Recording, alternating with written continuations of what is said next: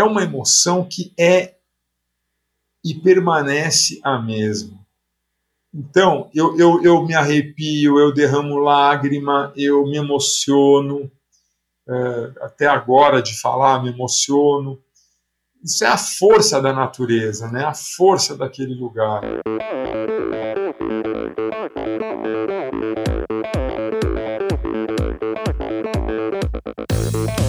Olá pessoal, aqui é o Nalberto Vôlei. Olá, aqui é o Paulo Kakinov. Oi pessoal, aqui é a Gabriela Mansur. Oi pessoal, aqui é a Bettina Norscheiter. Oi, aqui é a Pamela Oliveira. Olá, aqui é o Guilherme Tâmega e, e esse é o Endorfina Podcast. Sou Michel Bogli e aqui no Endorfina Podcast você conhece as histórias e opiniões de triatletas, corredores, nadadores e ciclistas, profissionais e amadores Descubra quem são e o que pensam os seres humanos que vivem o esporte e são movidos à endorfina.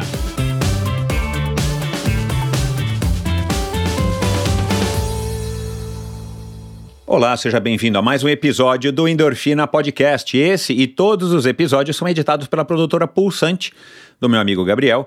E siga arroba produtora Pulsante no Instagram para você saber um pouquinho mais desse universo do podcast no mundo e no Brasil. Bom, essa conversa de hoje, uma conversa espetacular. Eu gravei no final do ano passado ainda, demorei para conseguir soltar aí por probleminhas técnicos, mas finalmente vai ao ar agora uma conversa interessantíssima com um sujeito que eu admiro. É, já admirava antes da gente gravar esse episódio, mas agora admiro ainda mais porque é um cara gente boa, é um cara que é, sabe daquelas pessoas que você é, ouve, ou quando você conversa, ou quando, com alguém, ou quando você é, pergunta, ou quando você cita é, entre os seus amigos e conhecidos, todo mundo tem uma, uma opinião elogiosa para fazer a respeito do Zé Pupo. Zé Pupo, que é, é um canoísta, um pioneiro aí na canoagem no Brasil, e a gente vai falar disso. Ele até já foi para Jogos Olímpicos é, de Barcelona como membro da comissão técnica e, e depois ele acabou migrando né, para as corridas de aventura, também lá do, na mesma época que eu, lá no comecinho das corridas de aventura, mas ele segue até hoje envolvido de alguma maneira e é e se tornou a paixão dele, além da canoagem. A corrida de aventura, a gente vai falar sobre esse pioneirismo, a gente falou sobre é, o contato né, da, com as corridas de aventura, já quando ele já estava já bem experimentado nas na, na, canoagem. E aí, claro, ele teve uma grande vantagem, né? Porque a canoagem é uma perna importantíssima das, das principais corridas de aventura do Brasil e do mundo. A gente fala de o amor pelo trabalho, a gente fala da, da relação dele com a natureza, né? Que é super legal. Acho que é, quase todo mundo aí que tem uma vida dedicada aí às corridas de aventura e a esportes outdoor tem uma relação muito especial com a natureza, não é diferente com o Zé. A gente fala aí das, das relações construídas através das corridas de aventura, ele tem histórias fantásticas e a gente fala aí um pouquinho delas.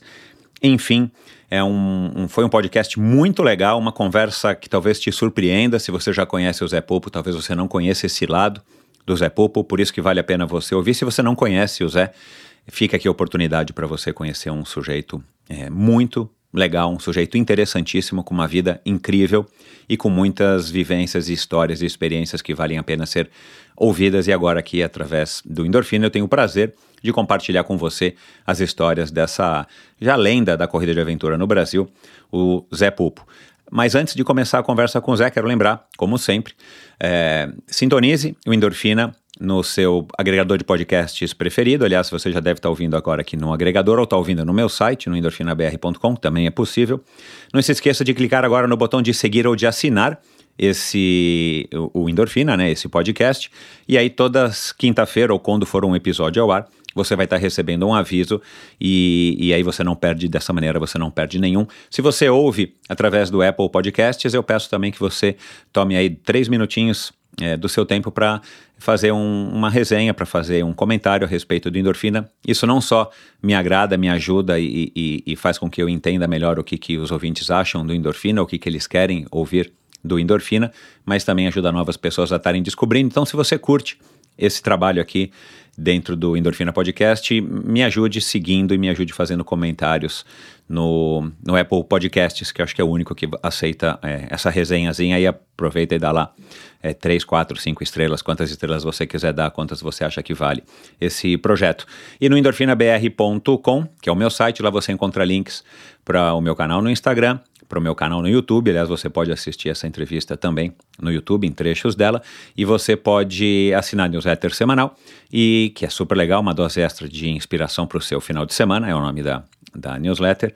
E se você acha que esse conteúdo aqui merece uma contribuição financeira, é, como uma maneira de estar tá participando mais ativamente do Endorfina e, claro, colaborando para que o Endorfina siga nesse ano que promete, né, ano de 2022 promete é, muitas coisas bacanas aqui. Eu tenho trabalhado aqui para trazer cada vez mais coisas legais e novidades para vocês. Fique à vontade lá no meu site, você clica no botãozinho lá, apoia-se você é, vai se inteirar melhor como é que você pode fazer para contribuir a partir de 20 reais por mês pelo para manter esse projeto aqui em pé, independente e ativo e pulsando e trazendo pessoas como o Zé Pupa, afinal de contas, quem é que não gosta de uma boa história, não é? Ele nasceu em 1966 e faz parte da primeira geração de canoístas do Brasil. Poucos anos após a modalidade chegar por aqui, ao sentar-se num caiaque pela primeira vez, percebeu que sua vida mudaria para sempre. A forte paixão fez com que ele abandonasse a ideia de cursar agronomia para escolher a educação física. Dessa paixão, ele criou um negócio e começou a oferecer cursos e vivências em caiaques, canoas e botes de rafting tornando a sua empresa, Canoar, referência no Brasil. Em seu currículo, ele ostenta os títulos de vice-campeão sul-americano de canoagem, tricampeão brasileiro de rafting e técnico da seleção brasileira de canoagem nas Olimpíadas de Barcelona em 1992. Da canoagem, ele fez uma limonada e começou então a se envolver com as corridas de aventura, modalidade que abraçou com força, Participou de diversas provas, como a icônica Raid Galoise, no Vietnã, em 2002, uma prova de mil quilômetros onde sua equipe conquistou a oitava colocação, e o famoso Eco Challenge, realizado nas Ilhas Fiji, em 2002. Foi o fundador e líder da equipe SOS Mata Atlântica, líder do ranking brasileiro de corridas de aventura em 2007 e 2008, foi também campeão brasileiro em 2012, vencedor da Brasil Wild Extreme em 2008 e também foi eleito melhor atleta e melhor orientador do circuito Brasil Wild 2005. Um cara que gosta de natureza, do ser humano e de estratégia. Direto da sua mansão escondida no tradicional bairro das Perdizes, em São Paulo, o diretor-presidente da Canoar Rafting e Produtos Esportivos, o homem meio remo, meio a sétima corda do violão, o hiperativo José Roberto de Carvalho Pupo. Seja muito bem-vindo, Zé. Obrigado, Michel. É um prazer estar aqui. Me diz uma coisa, cara, o Yamandu Costa que se cuide, é isso, cara? Esse teu dedilhado aí? Eu tô, na, eu tô na cola dele. Em breve eu vou me lançar no mercado. Ah, cara, legal. Tá deixando a, a, as unhas da, da mão direita crescerem? Precisa, né? Isso é uma, é uma, é uma condição para você é, tirar uma sonoridade melhor do violão, né? E eu já toco violão, na verdade, sempre toquei violão, é da família, né? Minha avó eram nove irmãos, né? filhos de um casal de imigrantes italianos, se conheceram no navio, e desses nove filhos que tiveram, oito tocaram violão. Caramba, meu, é, tá na genética mesmo, tá no DNA. Então, então é, na minha infância era muita festa de família, sempre né, churrascos e sempre com música, né? Então eu comecei cedo e já no tempo do rafting era horrível porque quando deixava a unha crescer você tomava um caldo quebrava todas as unhas nas pedras. e, então, é, é para quem pratica esporte de aventura, manter as unhas é, é uma coisa meio complexa. As Mas mulheres tive, que o digam. é, é verdade. Mas é, eu tive muitas fases no violão, muitas fases sem tocar, né? A, a vida é assim, a gente vai cada hora para um lado, então eu tive fases de ficar até quatro, cinco anos sem colocar a mão no instrumento, mas já fazem alguns anos que eu retomei essa paixão e me dedico bastante. o, o violão para você, ele é hoje, né? No alto aí dos teus 56 anos, 55 anos, Sim, né, Zé? É, 55. O violão hoje, para você, ele é mais uma, uma terapia ou uma terapia aliada também com essas memórias aí de quando você era garoto e, e todas as experiências, as vivências, porque tem uma coisa que o violão tem que talvez a guitarra não tenha. Eu toquei um pouco de guitarra quando era moleque, ou talvez o saxofone não tenha, ou o violino não tem, que é você toca violão e agrega as pessoas, né, cara? É, uma ele é coisa social, que você toca né? em roda, né? Você toca em É, rodas, em É. saraus, É. ou sei lá o quê. É, É. Como é que é essa experiência de tocar o violão hoje, assim, pra você? Como é que você tá vivendo isso? Ah, olha, para mim hoje é a atividade que me dá mais prazer, até mais do que esporte. Eu passo mais tempo no violão do que no, no, praticando esporte, apesar de jamais largar o esporte, né?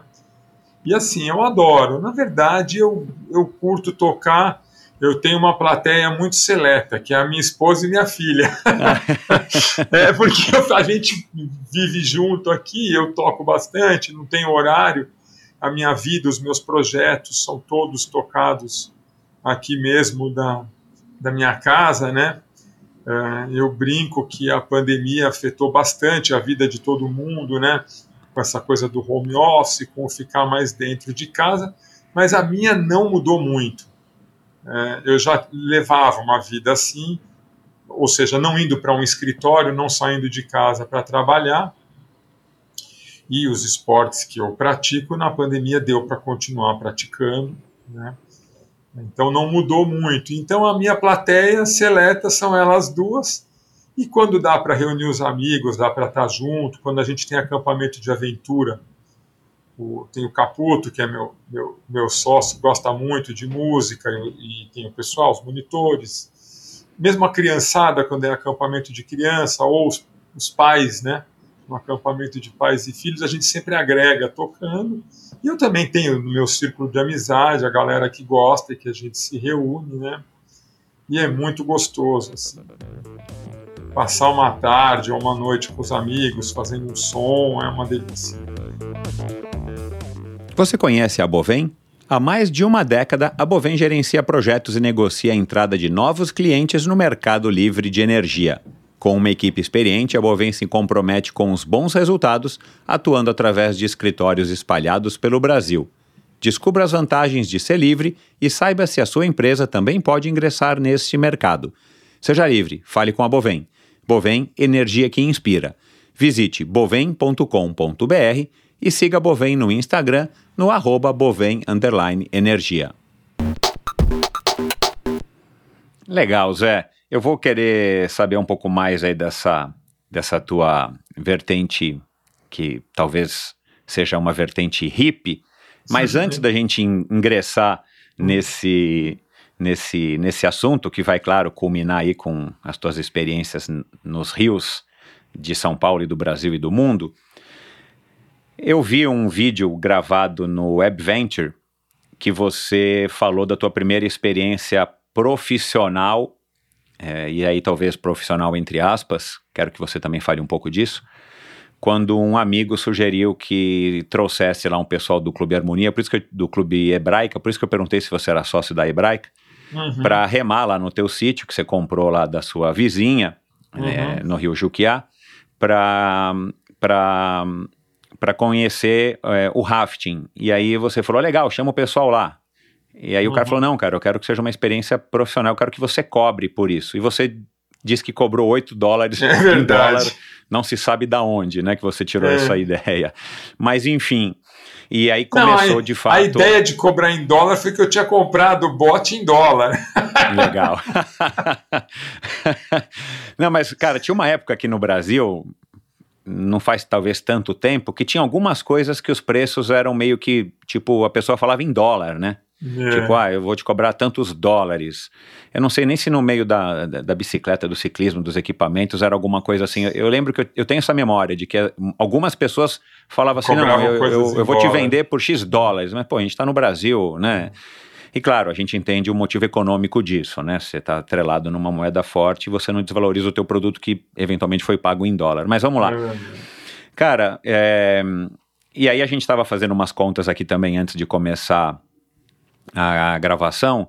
A, dessa experiência, pelo que eu entendi, já são 34 anos, né? Você começou Uhum. antes fabricando caiaque, quer dizer, você teve uma época aí meio informal e tal, mas que você começou a, a ganhar dinheiro com proporcionando para as pessoas a experiência, como você, como um guia, ou um instrutor, ou um orientador, faz mais ou menos 34 anos, não é isso? É isso. Se você tivesse que colocar hoje um valor nesses 8 dólares, por quanto que você pagaria esses 8 dólares que você cobrou de cada um daqueles, daqueles caras lá que foram remar com você? Olha, eu vim saber depois que eu cobrei mal. Porque eu tinha comprado o dólar, o bot em dólar, mas eu não tinha ti- visto a experiência do raft no exterior. É, quando eu comecei a canoar, é, é, o rafting, né, a canoar rafting, eu tinha é, é, comprado, trazido o bote dos Estados Unidos, mas a ideia do bote foi que a gente tinha um clube de, canoa, de canoagem que eu mesmo fundei, que também chamava Canoar, chamava ASCAN, Associação Canoar. E eu tinha uma dificuldade enorme, porque eu não tinha companheiro para descer o rio. Esse amigo meu que você citou, ele mudou para o Amazonas, e eu precisava de alguém para descer o rio comigo. A canoagem não é um esporte para se praticar sozinho. E para convencer alguém para entrar dentro de um caiaque, não era uma coisa tão fácil. E aí veio, apareceu um americano aqui no Brasil e ele me deu essa ideia. Ele falou: pô, se você tivesse um bote, ia ser mais fácil para você reunir amigos para descer o rio com você. Então a ideia, na verdade, era, era ter companhia, né? Então, mas eu não tinha visto uma empresa de rafting. E o ticket de rafting médio de um dia é 100 dólares. Esse, qualquer lugar do mundo é a média de preço de um raft. E eu, não- eu não sabia desse preço, né? Então eu cobrei oito, cobrei muito barato. Meu Deus do céu. Mas é, com certeza não tem valor. Não, não dá para. A gente está falando de uma vida, né? De um privilégio. É, você fazer o que gosta é um privilégio muito grande.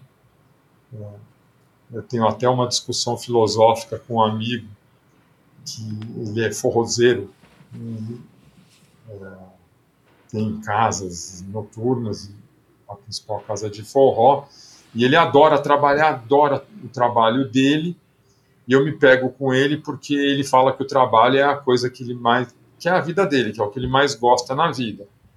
Aí eu truco ele porque eu acho que por mais que a gente goste do trabalho, não pode ser a coisa que a gente mais gosta na vida, porque a coisa que a gente mais gosta na vida não pode estar atrelada a tanto compromisso, tem que ser uma coisa mais tá com a família, né, sem tanto compromisso de horário e de coisa. Mas de fato, você poder trabalhar com o que você gosta é bênção, né? É o que todo mundo a gente busca, nem sempre dá, né? Nem sempre as pessoas conseguem. E eu me considero um sortudo, um privilegiado, porque trabalhei com o que gosto a vida inteira, ainda trabalho, é, e ainda isso é meio que uma missão, porque é trazer um pouquinho de natureza, é despertar um pouquinho do lado primitivo da pessoa, porque ao descer um rio, até uma experiência, é, fazer uma curva de rio, não digo nem tanto das corredeiras, claro, as corredeiras despertam emoção, adrenalina nas pessoas, mas o descer o rio, né, a cada curva, o rio traz tantas lições, ele nunca é o mesmo, né?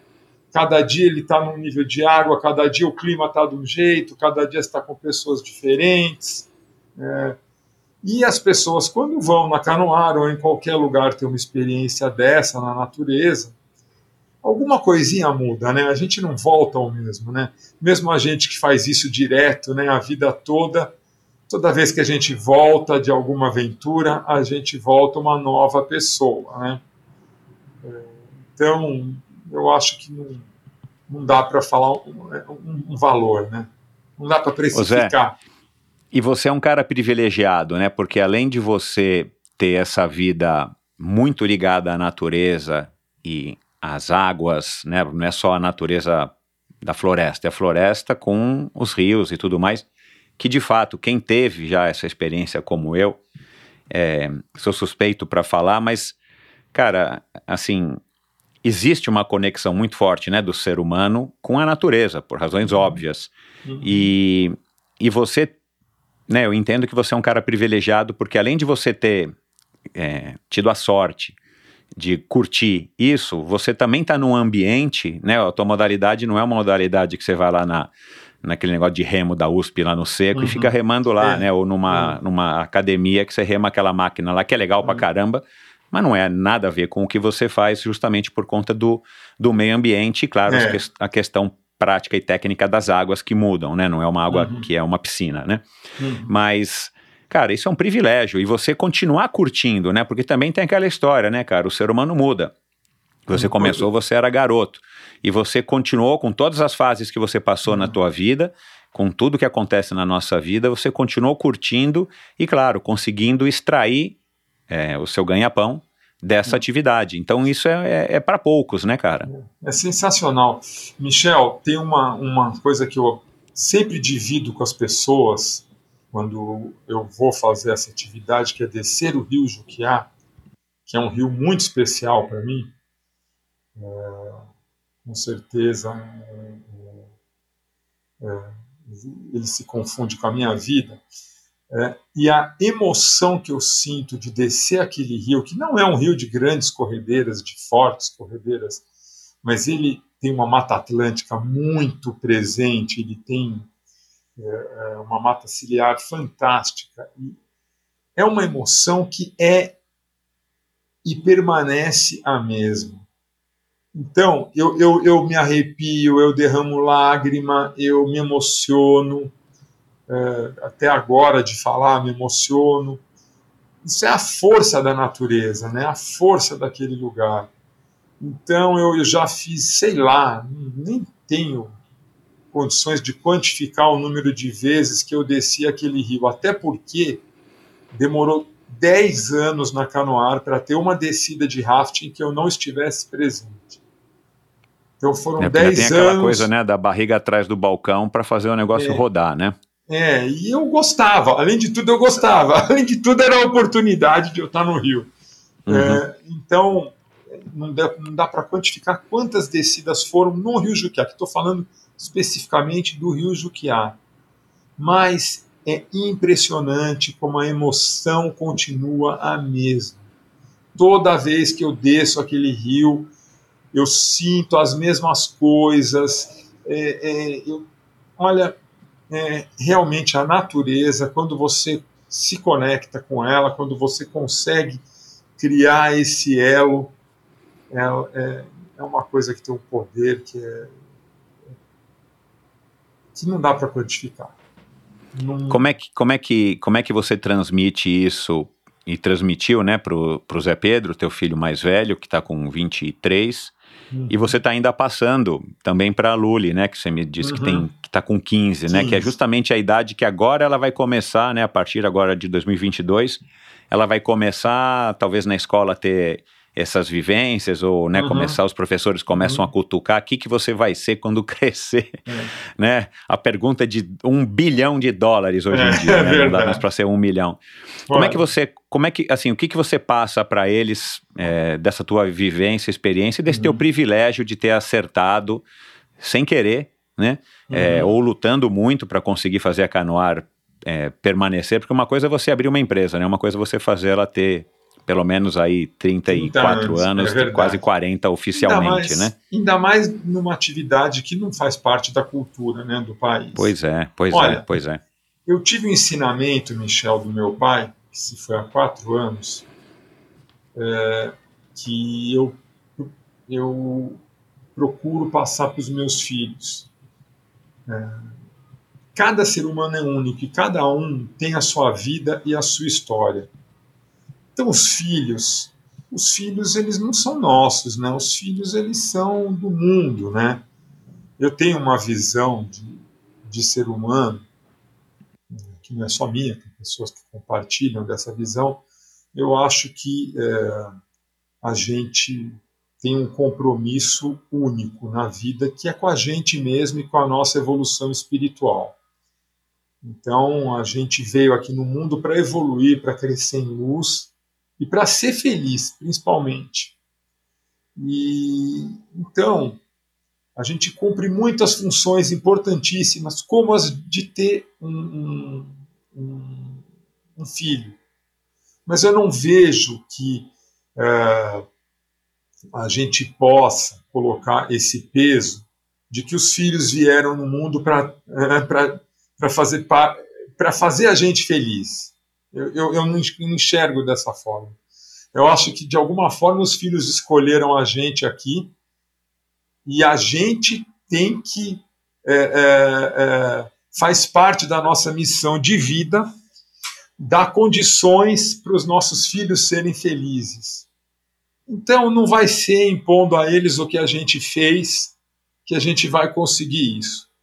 Então, meu pai foi uma pessoa muito próspera, ele saiu do zero, ele era um mestre no que ele fazia no mercado de plásticos, ele era um vendedor, eu cheguei a trabalhar com ele, mas ele nunca me pressionou a, a tocar o negócio dele em diante.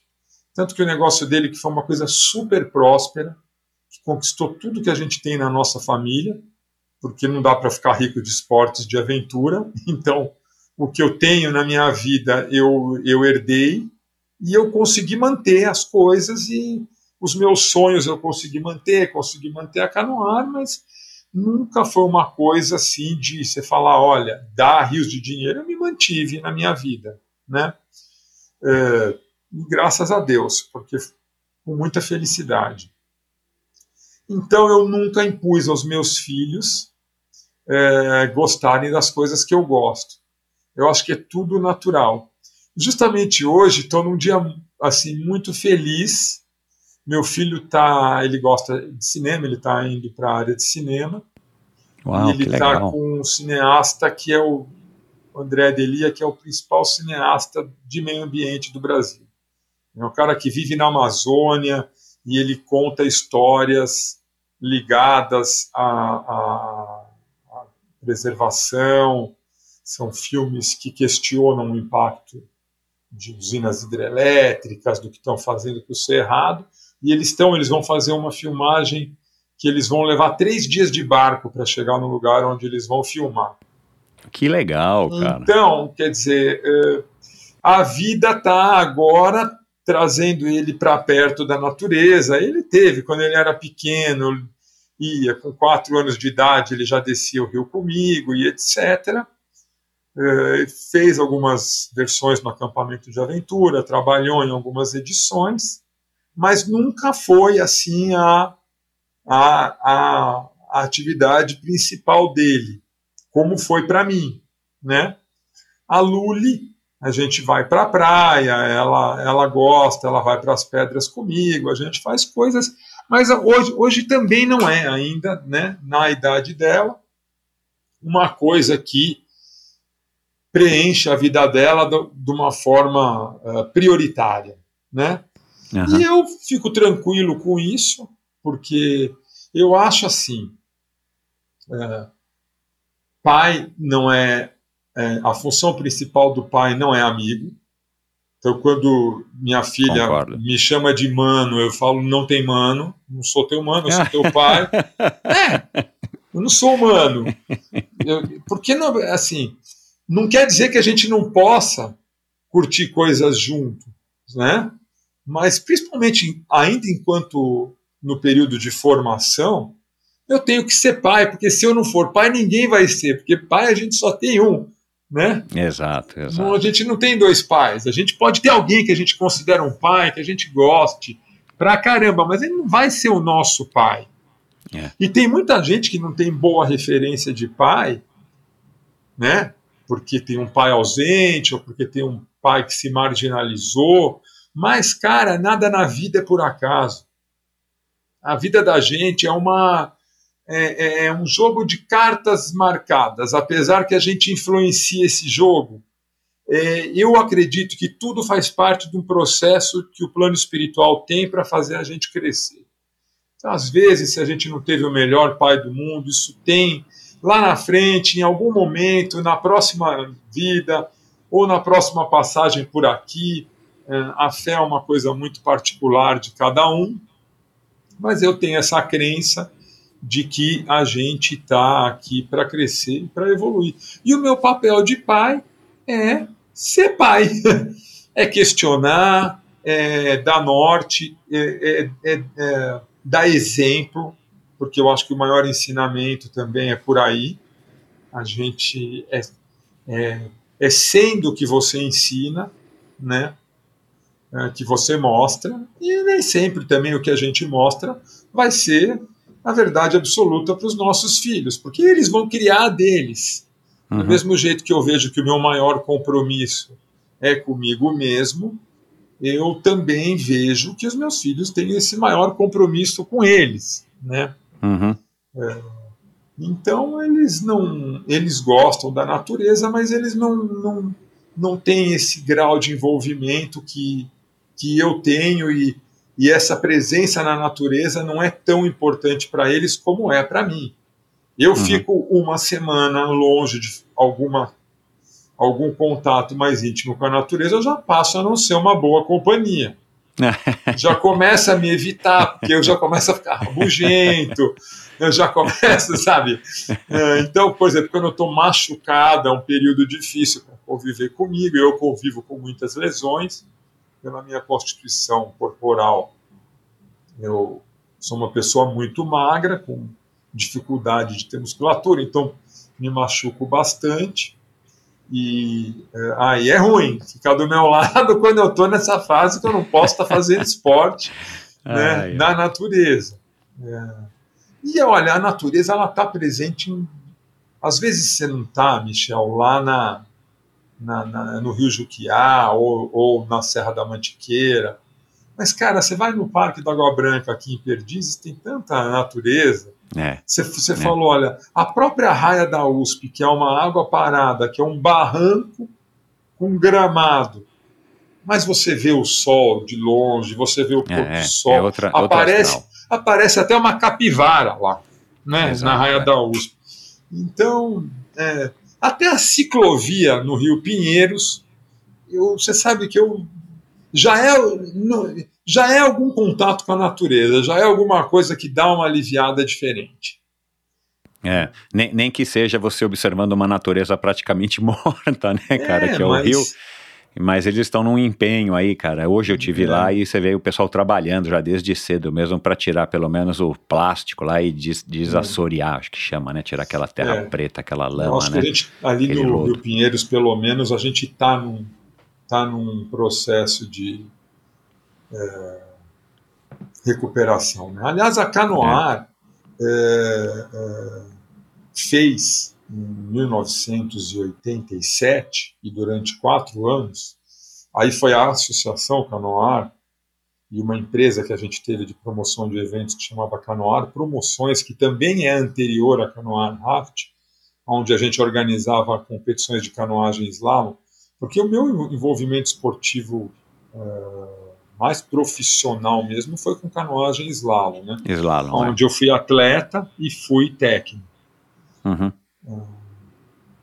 E esse projeto que a gente criou no Rio Tietê de lembrar as pessoas que o Rio Tietê era um rio, e a gente navegou quatro anos no Rio Tietê, e nesses quatro anos que a gente navegou, eu lembro que a gente colocou, na, naquela época não tinha televisão, era só televisão aberta, eram sete canais que a gente tinha de televisão, a gente colocou sete canais dentro do rio, em botes e pessoas em caiaques, e surgiu essa ideia do Rio Tietê naquela época, disso, de que, a gente, de que tinha rio na nossa cidade.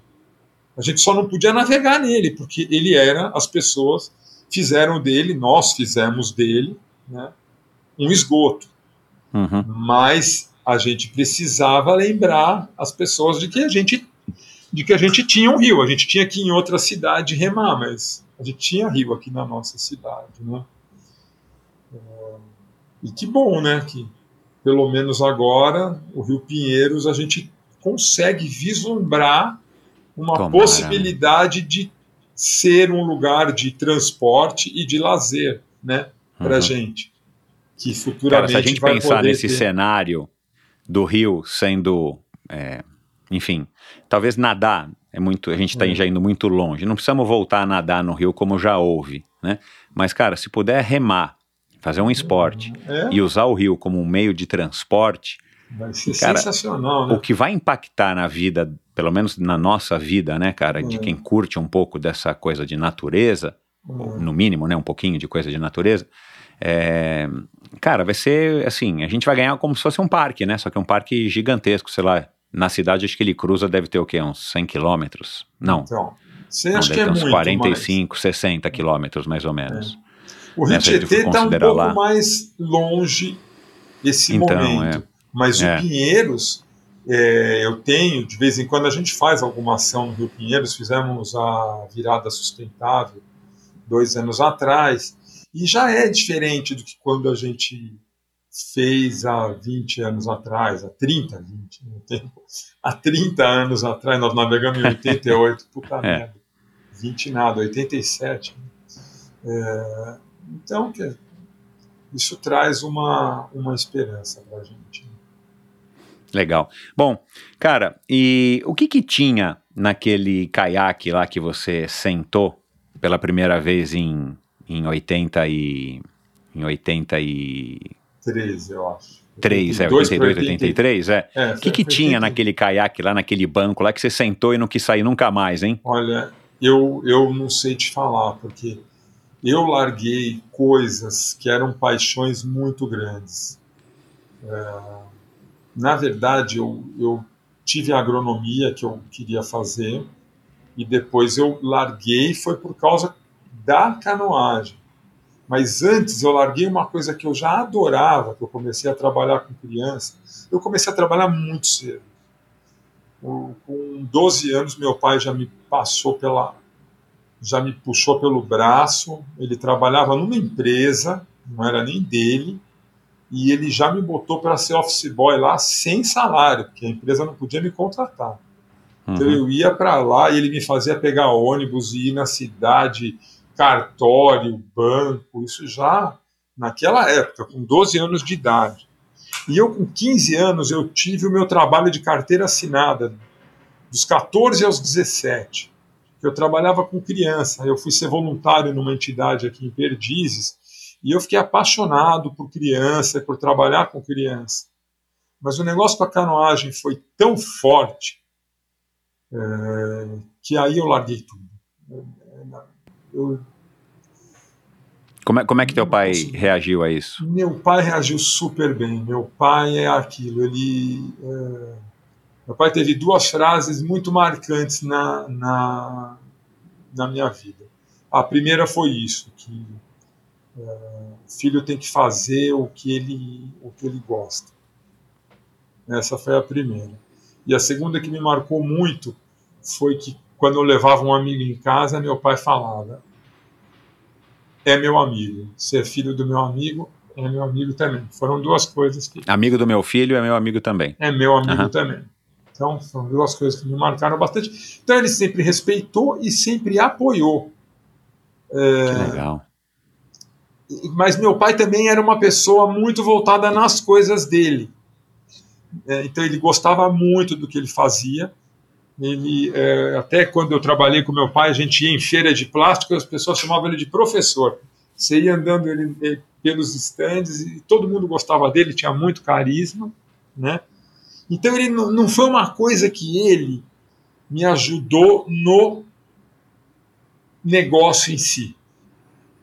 É, ou a ir lá fazer, ou ir acompanhar mais de perto, mas ele ajudou com o que estava na, na condição para ele, que era o dinheiro. Aham. E, e isso ele deu e, e- e- e não quis prestação de contas. Que legal, né? Deu super incentivo, né, cara? Porque a gente percebe, eu recebo é. muita gente aqui que teve esses conflitos com os pais em algum momento da infância ou da, da adolescência e tal, nessa escolha do que, que vai fazer, vai fazer esporte, vai fazer isso, Não, vai ele fazer aquilo. sempre, ele sempre apoiou. Ele e minha mãe de vez em quando iam nas competições, iam em Juquitiba, mas é, é, não participava. Até a- esse projeto da Canoara ele me afastou bastante da família, porque minha família é muito unida, e especialmente nos fins de semana. A gente tinha chácara e E no fim de semana é quando eu estava com os clientes descendo o rio. Exatamente, é. Se eu levei 10 anos para é, aceitar que teria que acontecer as descidas sem a minha presença, é, e a- aí foi também porque começamos a ter muitas bases e tal. é, imagina, não podia estar com a família mais, né? Exato, é. Foi uma opção, né? Mas é. assim, nunca do coração, né? Do coração sempre teve junto. É, então, isso aí, isso aí é o que importa e, e, e eu, eu imagino que talvez vai ser. Eu já estou vendo um paralelo aqui muito legal, né, entre é, esses exemplos que você acabou de citar da tua relação com teu pai de você com os teus filhos, né, pelo que você acabou de conversar, né. É, e, e é legal quando a gente tem um exemplo bacana e a gente consegue absorver isso e depois com os nossos filhos, que são no- a, a nossa vez, né, de assumir esse papel desse. Eu gosto de chamar ter filho um experimento, né, um grande experimento Uhum. pra gente.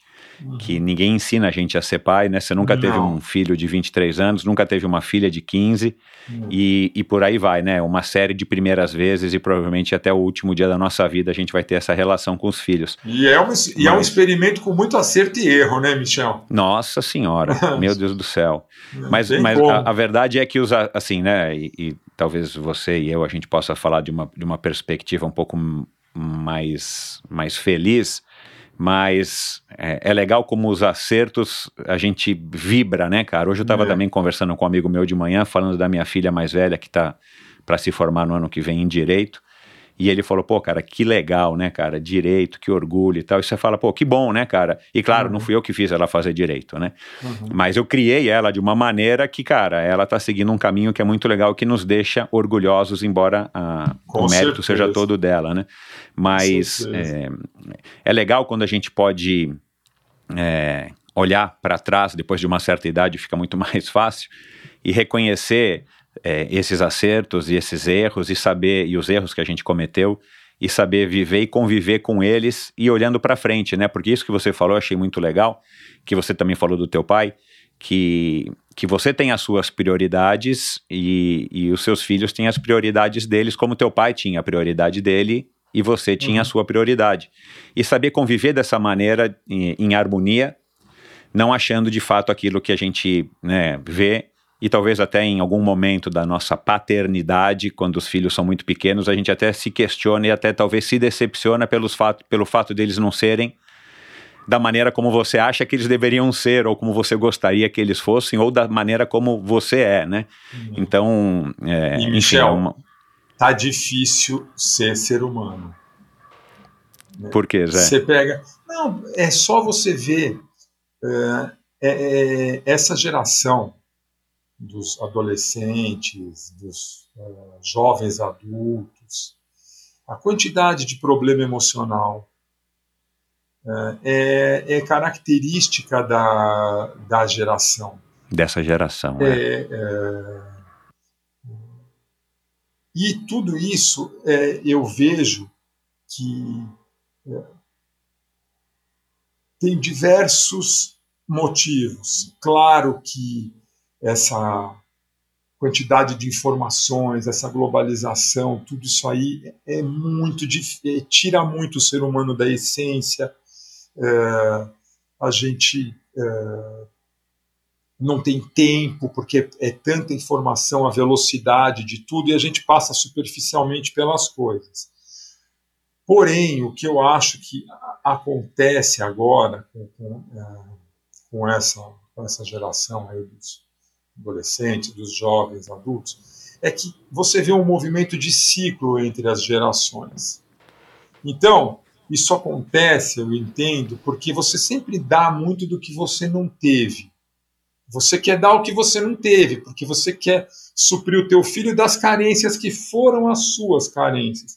E os nossos pais, eles foram uma geração que eles conquistaram muita coisa, então eles saíam e a prioridade deles foi meio de caçador mesmo, de trazer o, o de matar o bicho e trazer para dentro da casa, de trazer o conforto, de uhum. evoluir.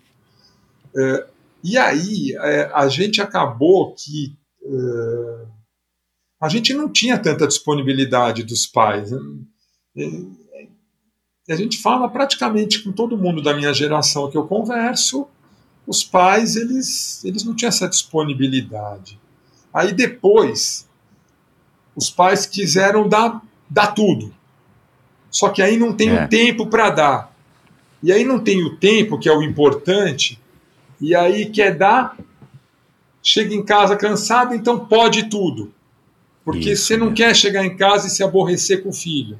Ter conflito, né? Você já vê Ter tão conflito. É, ter conflito. É, e aí que eu acho que é o problema, porque quando você. é, é, é, a vida ela tem limites. A gente pode ter grana, a gente pode conseguir grana, mas a maioria das pessoas. Está mais fácil achar gente é, é, até mais de bem com a vida pobre do que rico. O rico está sempre infeliz, está sempre em desacordo, está sempre. Nunca nada está bom, tá sempre, sempre precisa disso, disso, disso, disso, daquilo. A gente não sabe conviver com o não. A gente não sabe conviver com a frustração. E a possibilidade de aprender a conviver com essas coisas, com o não e com a frustração, é na infância. É, é onde É você ali- aprende, né? É, é, é ali que você constrói. Então as pessoas não querem ter conflito com os filhos e acham que o filho veio ao mundo para fazer ela feliz. Então eu não quero ter conflito, eu quero ter minha família linda e maravilhosa. Então meu filho quer isso, eu dou. É, é, deixa tudo bagunçado e zoado. Tem alguém, eu, eu contrato alguém que vai lá e limpa. É, Uhum. E a coisa vai indo assim. Então é, eu nunca acreditei nisso. Eu acredito no conflito, eu, eu acho que o conflito é, é bom, eu acho que o conflito faz, faz parte, e eu, assim, não estou preocupado em não ter conflito com os meus filhos. Eu estou preocupado pelo contrário, eu estou preocupado em questioná-los, eu estou preocupado em é, é, é, é, provocá-los. é, e se tem o conflito, que se tenha o conflito. E eu sempre fui de limite, eu, eu sempre na dúvida falei não. Pai, que que cê- pai, não sei o que lá, não sei o que lá. Mas se eu fiquei em dúvida, eu já estou vendo uma oportunidade ali de falar um não, e falo. Até hoje. Ah, e meus filhos são amorosos, eu tenho uma relação super carinhosa com eles e de muito amor e de muito respeito e, e não foi esses nãos que inclusive muito próximos meu filho que não mora comigo que é do primeiro casamento a minha ex fez questão achava que não era legal ele ter uma guarda compartilhada porque ele ia era mais importante ele ter uma referência de uma casa eu aceitei e nem por isso isso me distanciou dele. Então, Que legal. é, eu sou super próximo dele, a gente se fala pelo telefone todo dia, mais do que uma vez. Agora ele tá me quando ele está com sinal lá na Amazônia, está me mandando uma foto, está me mandando uma, uma mensagem. A minha filha mora comigo, é, e, mas ela tem as coisas dela, mas a gente é muito próximo. E não vai ser por isso que eu vou ficar passando a mão na cabeça e, e não falando as coisas que eu acho que não são legais. Isso é diferente de querer que eles façam a mesma coisa do que eu e de que gostem das mesmas coisas que eu gosto. Estou falando de valores, né? Exato, que isso é o que importa, Que né, cara? Se gosta mão, da pizza de mussarela ou de calabresa, tanto faz, né? Agora, É. os valores, se a É. gente pode passar isso para eles, talvez seja o nosso maior legado como pais, né? o valor da honestidade, o valor da simplicidade, né? a noção de que ninguém é mais do que ninguém, né? que são as coisas que eu acredito e que eu acho que cabe a mim passar. Por isso que não dá para ser, não dá para ser mano, não, não dá para ser mano. Gostei. Chamou de mano eu corto, né? mas, mas mano não, mano não. Zé, é, e por falar em mano, é, a, minha, a minha segunda mulher também tem 10 anos a menos do que eu, e de vez em quando já as amiguinhas da nossa filha, que tem 5, ela encontra e tal, e chamam ela de tia. Uhum. Aí até aí tudo bem. Agora, quando as amigas da minha filha mais velha, que tem 22 do primeiro casamento, que já são mulheres, de Aí 20, complicou, 21, né? Aí complicou. chamam ela de tia, é. Cara, ela se sente depois, né, à noite e tal, ela fala, meu, cara, será que eu já tô tia? Porque as meninas ficam me chamando de tia, né? É, é, é uma, é uma coisa assim curiosa, né, cara? Eu também achei engraçado a primeira vez que, que, que as amigas da minha filha começaram a me chamar de tio, mas a verdade é que né, se a gente se colocar na, no lugar delas, quando a gente tinha 20, 21, 17, Chamava 15, a gente chamava né? o cara de 30 de tio e é assim mesmo, né? É. Como é que você está lidando, cara, com a passagem do tempo, esse declínio da, do vigor físico, as lesõezinhas para quem foi atleta e tudo mais? Você está conseguindo acompanhar, é, é, caminhar psicologicamente no mesmo ritmo que o seu corpo? Ou você teve já dificuldades e agora está mais não, ou menos. Como é que tá isso para você? Olha, é. Bom, tudo na vida é uma oportunidade de crescimento. né? A gente tem Exato, é. que enxergar. Aliás, outra frase, vai, já que eu estou citando o Roberto por tanto, ah, uma, uma muito boa dele é agradeça as dificuldades. É, quando as coisas estão bem, quando as coisas. Quando está tudo certo, a gente está estagnado, a gente está parado, a gente cresce na dificuldade. Então a gente tem que agradecer as dificuldades. Toda vez que a gente tem uma dificuldade, toda vez que a gente tem uma barreira, é a hora que a gente tem que pegar, fechar o olho, agradecer, respirar, porque ali a gente vai crescer. Ali Exato, a gente é. vai. é, e é realmente você lidar com a passagem de fase é, da vida, da idade, é uma é, grande oportunidade de crescimento, é, porque você está lidando com uma frustração maior ainda, enorme. Crescer você não dói, né? poder. é, não, não, mas quando você vai, quando você vê que você já foi lá e que agora você já está, né, você, já, você já passou da metade, né, você já É, já, está já dobrou o cabo da boa esperança, agora tem que é, remar de volta. Você, em termos físicos, você só está no. Você não está mais crescendo, né?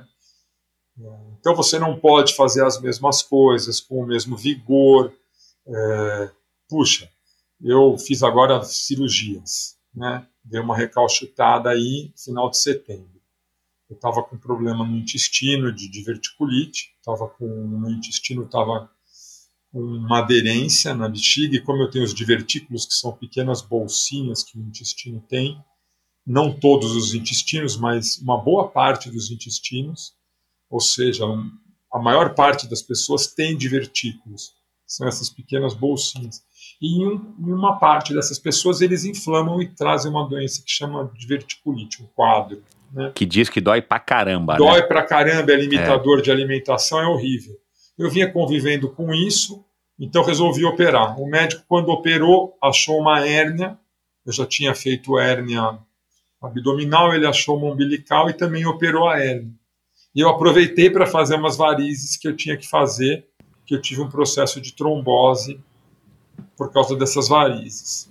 Aí então tava, é, é, tive que ficar totalmente parado. Eu já sou magro, acabaram meus músculos, assim, eu virei um esqueletinho. Coitado. É, eu virei um esqueletinho e não podia fazer nada que tinha que ficar de repouso. Agora voltei, agora estou bem já, já recuperei meu peso. Mas assim, você faz uma caminhada é, e na hora que você está assim, à noite, você jantou, bate um cansaço de uma caminhada. Para quem fazia corrida de aventura, que treinava de fim de semana, o meu treino de fim de semana, é, ele começava no sábado às 7 horas da manhã e terminava no domingo à noite. Uma parada para dormir de algumas horas, né? Mas eu fazia isso todo fim de semana, né? Até era uma crença que, como treino, pessoas questionavam, mas eu não estava fazendo pela. Eu fazia porque eu adorava, né? Ficar o dia inteiro fazendo atividade na natureza. Uhum. Mas eu precisava daquilo para chegar à noite e me sentir baqueado. Agora eu preciso de muito menos. Né? Exato, é. eu também. É, então a gente vai. E, puta, cê, aí você vai é, tendo que é, assimilar é, que a, a maior, uma boa parte já passou, é, agora eu tenho que me adaptar e você vai enxergando é, lá aqui na frente aquele momento que é um momento que eu imagino dos mais difíceis, principalmente para quem não se preparou, que é o momento que você vai chegando, você vai falando, meu, estou chegando perto do, da hora que eu vou fazer uma passagem, né? Eu vou morrer, uhum. né? Eu, eu não vou mais é, acompanhar o que está acontecendo aqui, né? O que vai acontecer comigo, não sei como é que essa energia vai vai se propagar. Eu acredito que ela vá se propagar, mas eu, eu, eu, eu não sei de que forma, né? Então, isso é duro.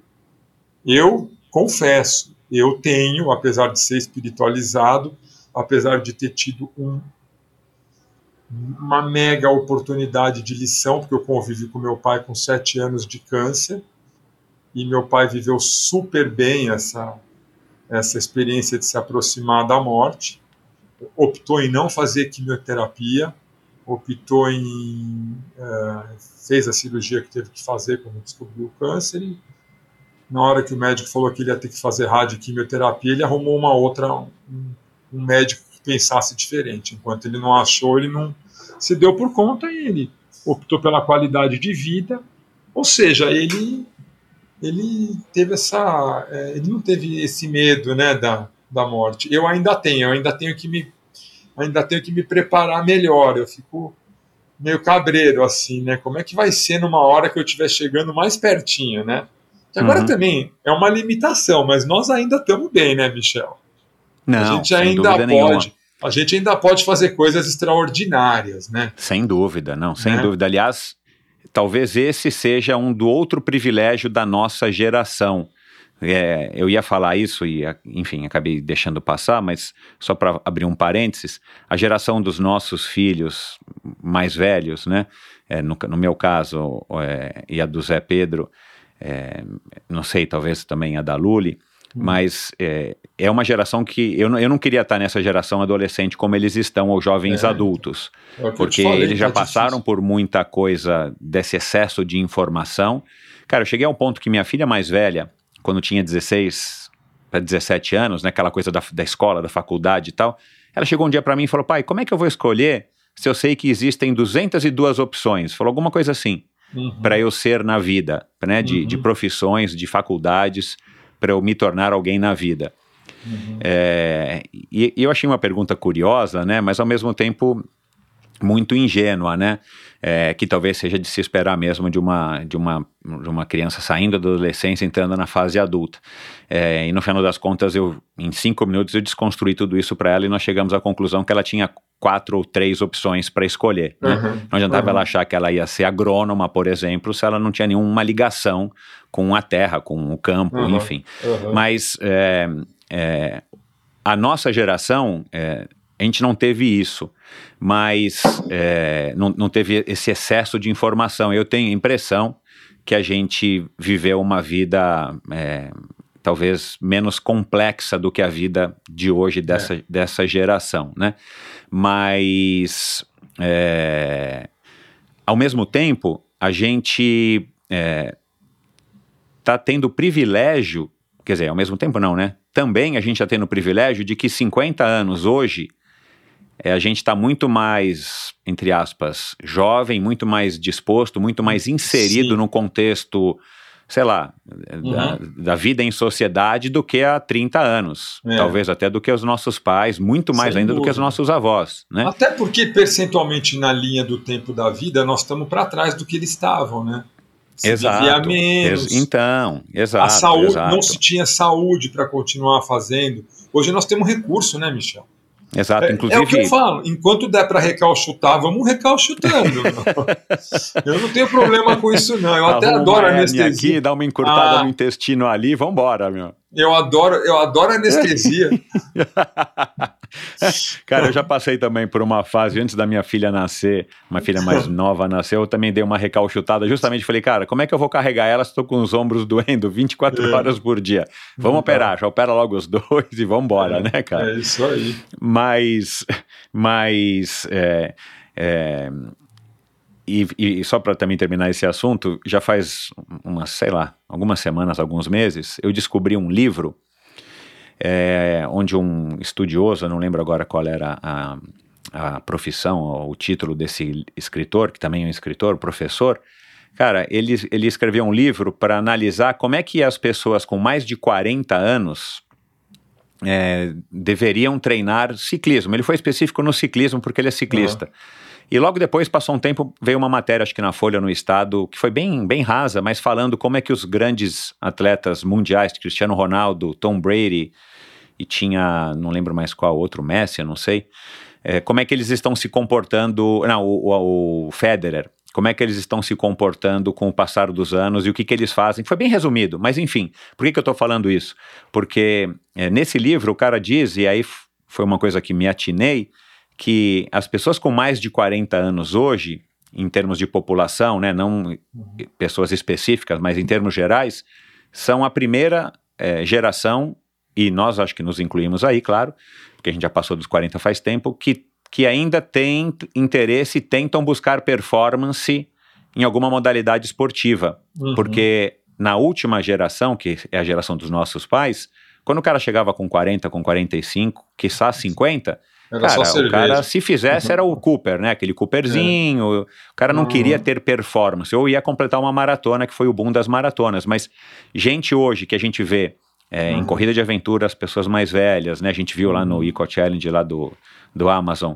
A gente vê, e, e a gente vê umas pessoas, cara, que, que que são bem Sim. mais velhas, né, de 40 anos para cima, que, que têm desempenhos incríveis, é. né? É. E aí você vai para um Ironman, você vai para o ciclismo, é, na própria corrida de rua, cara, a, a galera das categorias de 40 para cima, cara, são super competitivas e faca nos dentes e querendo é. baixar recordes e tudo tem, mais. Então a gente tem esse privilégio. Uhum de estar tá podendo experimentar isso, né? Não que eu queira alto desempenho ou você, mas assim, eu digo, essa nossa geração tem esse privilégio, né? E Vamos ver como é que vai ser na geração Michel. dos nossos filhos. Hã? E tem um outro aspecto. É, em relação ao esporte em si, com o desenvolvimento do ser humano, né? Que com todas as cagadas que a gente está fazendo, a gente está a gente tá, é, se desenvolvendo. Eu só não sei se vai dar tempo eu não sei se o planeta é. vai aguentar, mas de fato a gente. é, mas de fato a gente está se desenvolvendo. Se o planeta aguentar, a gente vai reverter. A gente vai transformar isso aqui num paraíso. Mas no esporte, o que eu vejo que é, o ser humano descobriu e que isso tem é, ajudado Nesse aspecto que você falou da pessoa com mais idade conseguir ter mais performance e até gostar, querer ter mais performance. É, você tem no esporte, você tem o aspecto físico, você tem o aspecto técnico, você tem o aspecto emocional. E você tem uma, uma, uma um órgão, um, uma parte do teu corpo que manda em tudo isso, que é a cabeça, que é o cérebro. Porque tudo a gente treina e o ser humano ele se adapta a tudo, a qualquer coisa. Ele se adapta a morar debaixo de uma ponte, ele e, e, e, uh, sem ter condição nenhuma, ele se adapta a morar no Alasca, sem, a gente se adapta a tudo. É. Então, no esporte, o que, que aconteceu? Foi se percebendo cada vez mais que o aspecto emocional, que é onde a cabeça influencia mais, é, ele é ele é muito importante. Então, a curva de importância do lado físico e do lado técnico não é que não são importantes, mas comparado à importância que tem a cabeça, é. esses pesos eles foram mudando. Então você pega um cara igual o Djokovic, né? É, eu sou um péssimo torcedor, eu só perco. Eu, adoro esporte, eu para um domingo para ver esporte é impressionante. É derrota de manhã, à tarde e à noite. Ontem eu tomei três. Ontem eu perdi no tênis de manhã, que eu estava torcendo. Eu estava torcendo para o Medvedev, eu perdi à tarde, que eu estava torcendo para o Hamilton, e o São Paulo perdeu à noite. Mas eu já estou acostumado. Mas aí assisti o jogo do Djoko, e o Djoko, ele ganha mentalmente. Ele, ele, ele ganha mentalmente. Inclusive, é tão forte a capacidade mental do cara que em alguns momentos ele se deixa abater para dar uma falsa impressão no cara e depois, e depois do jeito que ele quer, ele aniquila o cara. É, e é tudo na um, cabeça. Um é atleta é tudo, fenomenal, né? Principalmente, ele é super bom tecnicamente, mas não é a técnica que faz ele ele, ele ter esse, esse percentual de vitórias, é a cabeça. É. Então, é, eu acho que hoje, a nossa geração, a gente tem isso. A gente tem cabeça. Então a gente consegue ter boa performance. pelo lado, da, pelo, lado, pelo lado emocional e pelo lado da cabeça. Então eu acho que isso que é o que é diferente. Lá atrás não se pensava nisso. Lá atrás não se desenvolvia isso, tanto quanto se faz hoje. Né? Hoje é impensável uma performance extraordinária esportiva sem um, um trabalho psicológico. É, e, e, e, os Jogos de Tóquio, né, foram aí, acho que, talvez o grande legado dessas Olimpíadas foram, foi exatamente ter dado esse destaque, né, para o aspecto psicológico da, da, dos atletas, né, cara? Aquela questão, é, enfim, que é bem discutível. Eu acho que é bem discutível, mas eu não sou especialista, né, para falar nesse assunto. Mas é, até que ponto os, os nossos ídolos, um Djokovic ou um, um, uma Naomi Osaka ou é, a Simone Biles são super-heróis, super-heroínas, né? Até que ponto que, eles, que elas também são pessoas comuns. Aliás, é isso que eu tento fazer aqui no, no Endorfina, modéstia à parte, é, é, não é desconstruir, mas é mostrar o lado humano uhum. das pessoas que passam por aqui uhum. e, é. e, muitos mega medalhistas e múltiplas uhum. Olimpíadas e tal, que na verdade são pessoas comuns, uhum. é, mas que tiveram sim algumas coisas que as fizeram exceder o seu potencial ou atingir o seu potencial, atingindo aí é, medidas ou títulos, conquistas importantes também no âmbito esportivo. Agora, Zé, para a gente voltar para o assunto, para a gente voltar para a água, é. você você era da assim era meio hippie, cara, tocando violão, aí o pessoal te chamou para andar de caiaque. Como é que era, foi? Porque você disse era. que começou a remar, mas era. você não disse é, não, como é que surgiu a oportunidade? Você está aqui em São Paulo, nas Perdizes. Ninguém falou assim, cara, ó, vamos sentar aqui na, na, enxurrada aqui do Rio, vamos remar. Você não. tinha que já estar tá nesse ambiente não, né, mais fora foi. de São Paulo, no é. litoral. Vou te falar como foi. Bom, primeiro que a geração, quando é, era muito diferente ah, no aspecto de liberdade. Meu pai mandou, me mandou fazer intercâmbio com 15 anos de idade, meu pai acreditava em liberdade, e a gente tinha liberdade, porque é, não sei se o nível de marginalização era menor ou se o nível de informação das coisas que aconteciam também era menor, mas de fato a gente tinha. Eu com 14 anos eu pegava ônibus, expresso rodoviário Atlântico e ia com os amigos da minha idade acampar em Santiago, era uma praia que tinha duas casas de pescador, no litoral uhum. norte.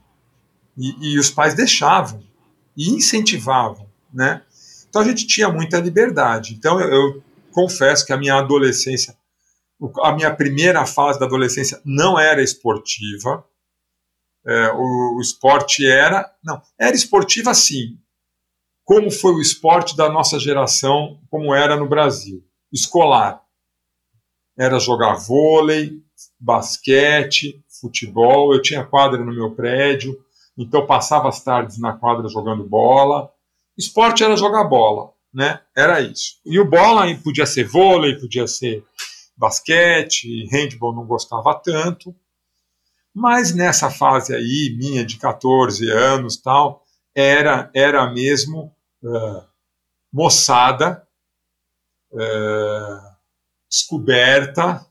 Nossos ídolos eram Jimi Hendrix, era fumar maconha, tomar vinho, rodinha de fogueira, era natureza. É isso que você uhum. falou. Era cabelo é, meio comprido. Hippie, meio hippie, né? Cabelo não era comprido. hippie, porque na nossa geração não é hippie, mas era é. quase que mas hippie, era, né? Mas era cabelo comprido, eu tinha cabelo London comprido. Fog no pé. É, exatamente. Eu tinha cabelo comprido, havaiana e tal.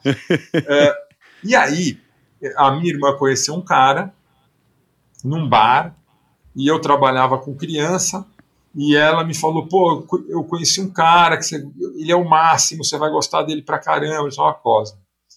Chama. É, e eu conheci ele e eu trabalhava nessa entidade com criança. E ele estava precisando de trabalho. Ele trabalhava com fibra. E aí fibra eu chamei, é, e aí eu chamei ele para trabalhar. E aí ele falou, Zé, meu, um cara estava me devendo um dinheiro e ele me deu uma forma de caiaque. Meu, olha que coisa, isso foi em 1982 para 83. O primeiro caiaque no Brasil chegou em 79.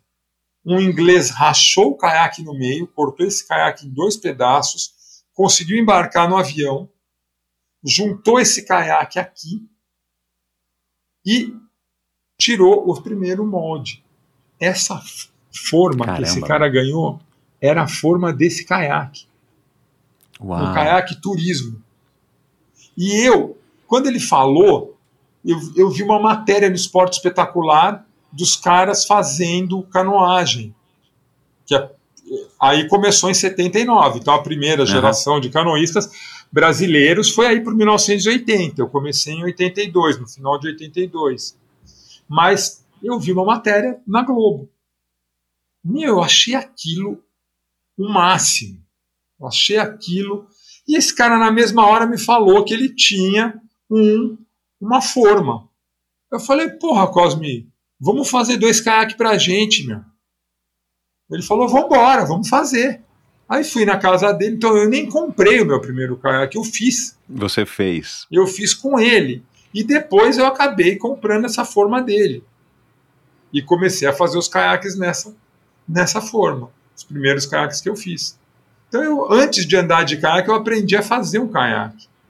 Caraca, meu. E, e, Você não tem aí... mais nessa forma e nem, o, nem esse primeiro caiaque, o versão 1, protótipo 1? não, não, não, não tenho. Não tenho mais. Infelizmente foi se deteriorou. Bom, no tempo da fibra de vidro, que não tinha tecnologia nenhuma, a gente tinha. Cada vez que a gente ia descer o Rio Juquiá, eram, era 10 a 15 remendos que tinha que fazer para a próxima vez. Nossa senhora. Que tinha que remendar o caiaque. Você é. ia num fim de semana, durante a semana tinha que remendar, senão você não fazia canoagem no fim de semana seguinte. Né?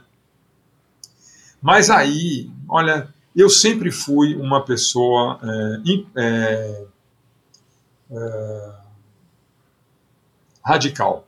É, 8 ou 80. Eu entro de cabeça numa coisa e aí eu, eu, eu, vou, a, eu vou a fundo naquilo lá. E depois de um tempo aquilo lá perde o significado para mim e eu vou fazer outra. Algumas coisas eu consigo manter, a Canoara eu consegui manter também muito pela minha sócia, Fátima, que hoje é quem cuida, hoje eu não atuo mais tanto na Canoara. Hoje uhum. meus principais, a Canoara não faz parte dos meus principais projetos.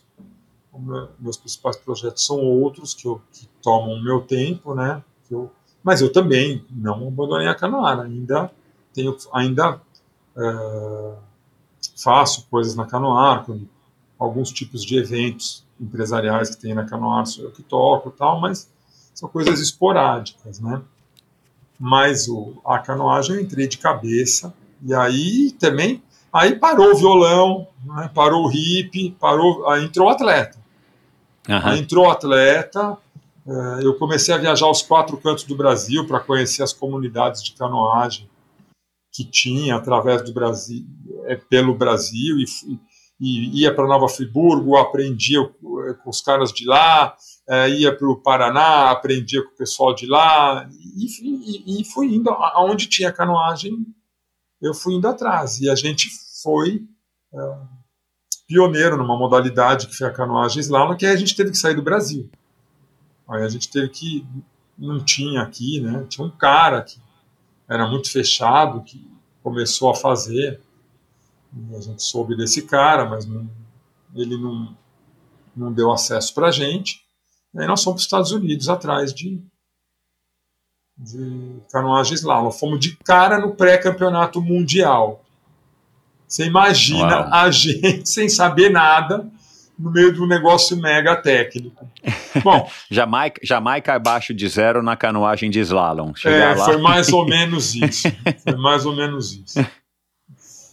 Ô Zé, o, o claro, né, o, o caiaque, a canoagem no Brasil evoluiu muito, né, os caiaques evoluíram muito e tal, a gente viu agora em Tóquio, nesse ano, o, o né, as provas, a gente viu já no Rio de Janeiro, né, cara, a, as provas de, de caiaque slalom, eu não me recordo nas outras Olimpíadas, mas enfim, cara, é uma modalidade que, que você disse também eu li em algum lugar você falando que depois que entrou no, no, no programa dos Jogos Olímpicos nunca mais saiu, né? A, a, canoagem, ela é uma modalidade em pleno crescimento, você tem aí entendimento a respeito disso, porque eu não conheço nada, mas ela como é, muitos sim. outros esportes, a gente não ouve nunca nada a falar, é. É, falando da canoagem a não ser em véspera de jogos e tudo mais. É. É, nós temos uma brasileira que é super bem colocada, né, cara? No, Não, a gente tem no... dois canoístas hoje, um homem e uma mulher, que estão muito bem. Né, que é a Ana e o Pedro. Uhum. A Ana Sátila e o PP. O PP Ana acabou Sátila, de fazer, isso mesmo. É, o PP acabou de fazer décimo lugar no Campeonato Mundial, é uma coisa que era impensável. Uhum. E a Ana também, a Ana fez. A Ana já teve várias vezes o PP já teve também um pódio numa prova de Copa do Mundo. O, o, o Campeonato Mundial e a Olimpíada são performances muito específicas, né? Uhum. Porque elas só se repetem a cada dois anos, a Olimpíada a cada quatro anos. Então, uhum. aquele momento que você se prepara para ele, ele é muito único, né? Muito difícil de performar. É... Mas a gente tem sim. A canoagem cresceu bastante o número de adeptos da canoagem cresceu, e a canoagem de águas calmas também cresceu muito. A gente tem né, um super campeão, de, de, pois nosso, é. o nosso maior campeão. E ele está com um projeto muito louco agora. Ele está com um projeto de canoagem com os índios. Uau. Porra, isso é um negócio Aliás, sensacional. Na, na comunidade do Isaquias foi aí que veio, daí que vem, né? É uma comunidade que está muito ligada, né? A, é. a canoa, ao barco para remar, é. para se deslocar é. e tudo mais. Porque, né? É, porque o pessoal no Rio de Contas, lá na Bahia, né? É, se...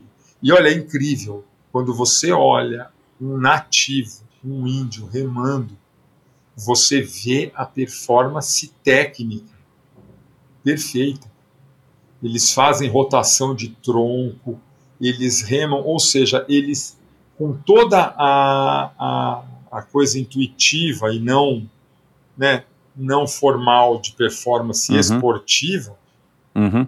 eles se desenvolveram como remadores e a remada de uma pá só no índio é uma remada técnica maravilhosa.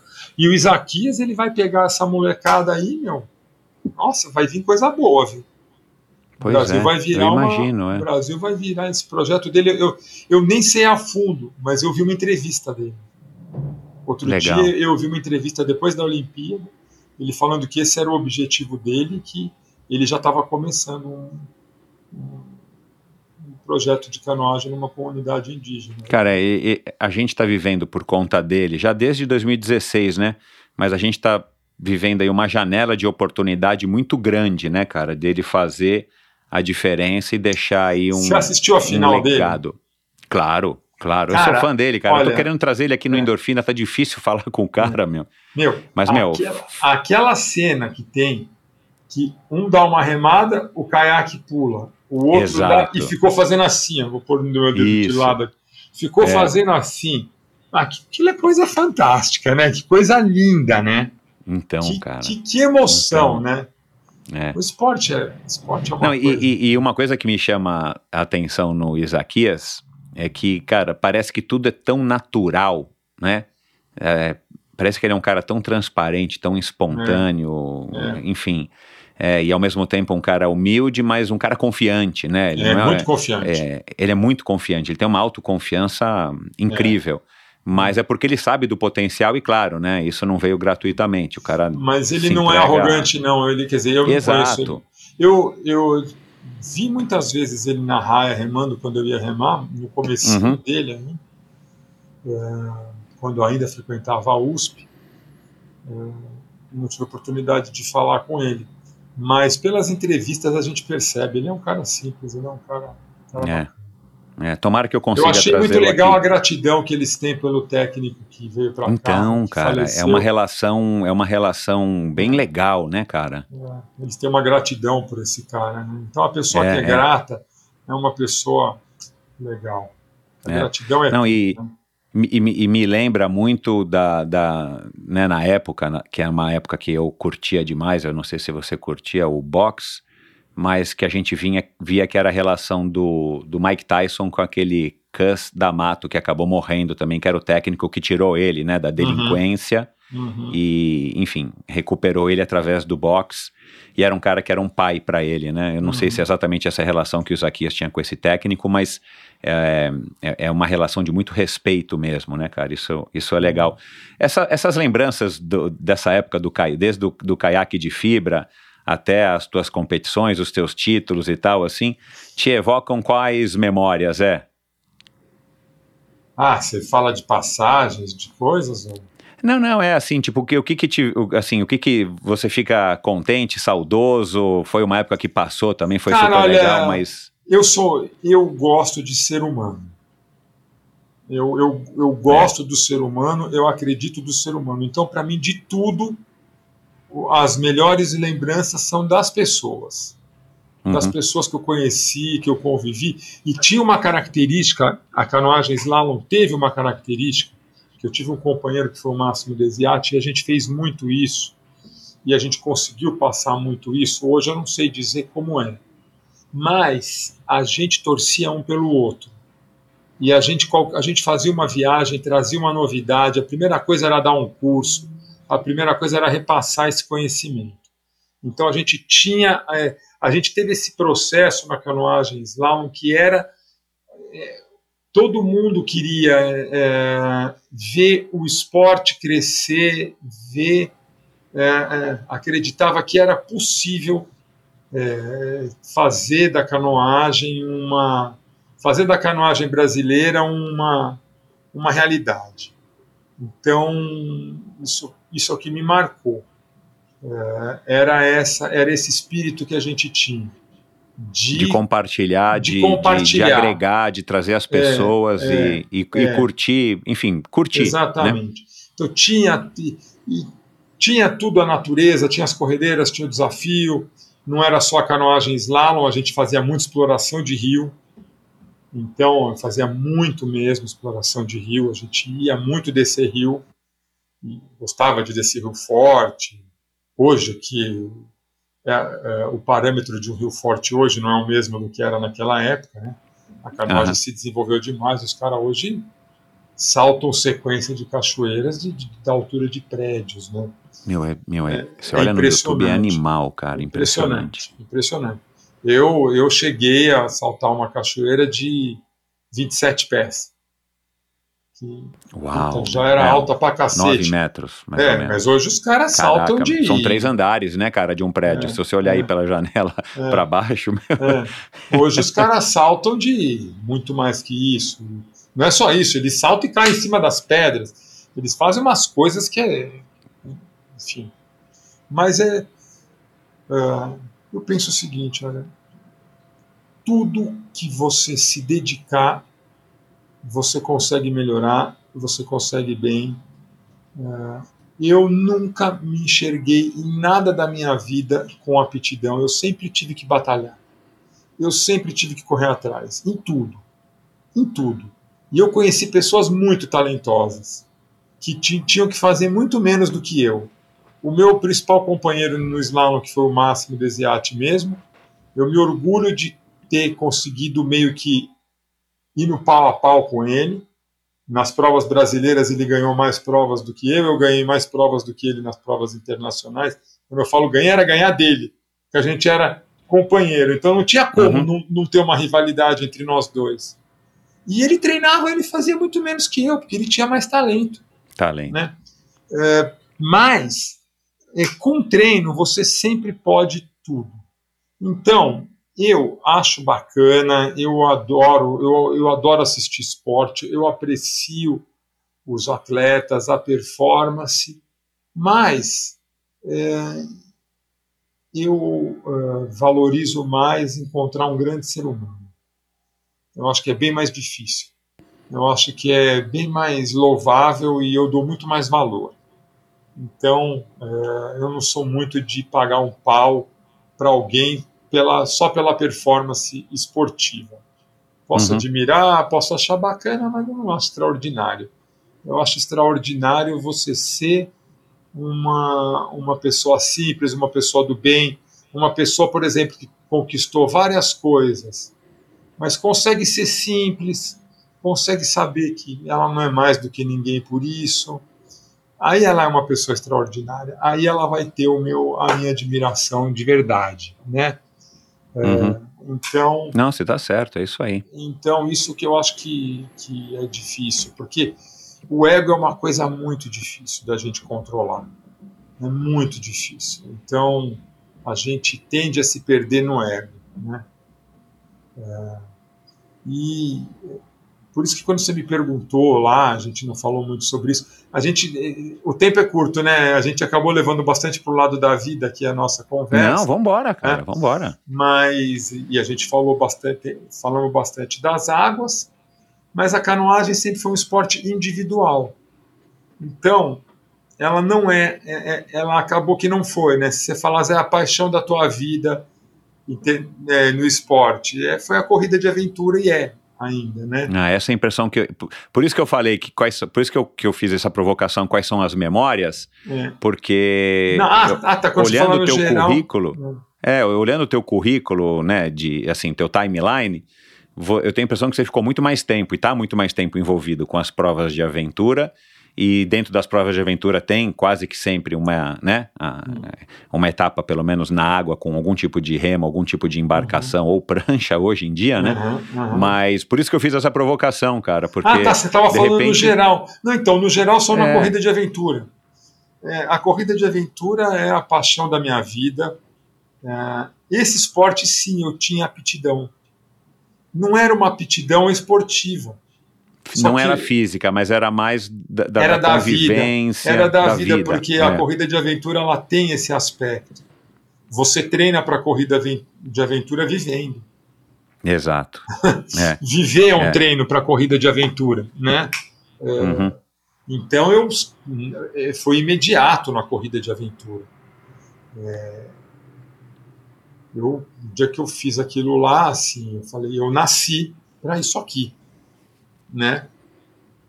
E foi uma descoberta por acaso, né? Porque, na verdade, foi o Alexandre que você também disse isso em algum lugar, que o Alexandre Freitas, é, que Me infelizmente procurou. faleceu, uhum. mas já uhum. passou pelo Endorfina, te chamou já a canoar como uma referência, né, aqui em São Paulo é, e talvez no Brasil, de, em termos de, de, de, de canoagem, te chamou para fazer uma consultoria na EMA 2000 na Amazônia, né? Essa EMA não, não participei. Não, não, foi assim. 2000 e EMA 2000 e 2001 foi na Amazônia.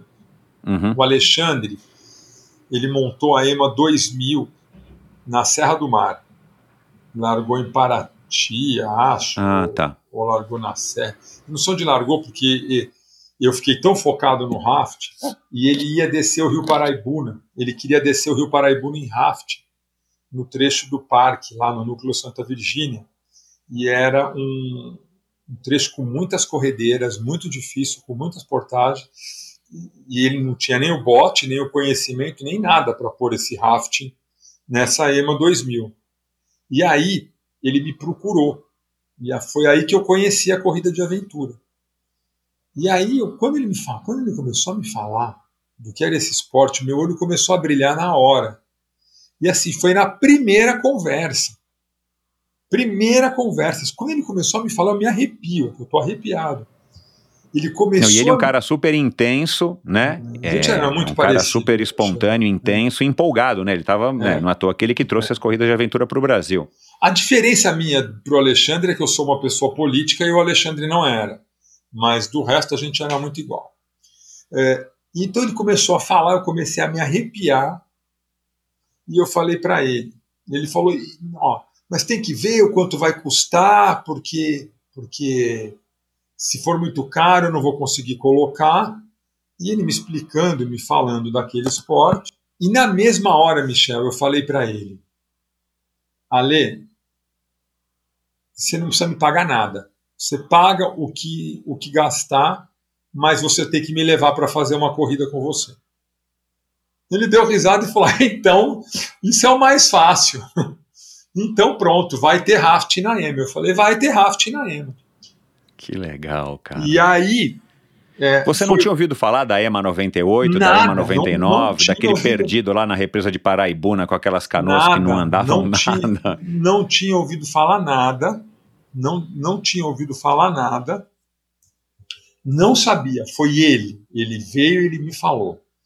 E aí, foi uma coisa muito bacana o processo, como aconteceu o meu processo na corrida de aventura. Porque não era só montar uma infraestrutura. É, primeiro, era uma mega infraestrutura, eram 33 equipes, não, não tinha condições logísticas de reutilização de acampamento, de equipamento, então precisava ter 33 bots. Esses bots tinham que ser iguais, porque senão ia mexer na parte esportiva da performance. Claro. É, e eu tinha, eu tinha naquela época oito bases de rafting, então eu tinha esses bots.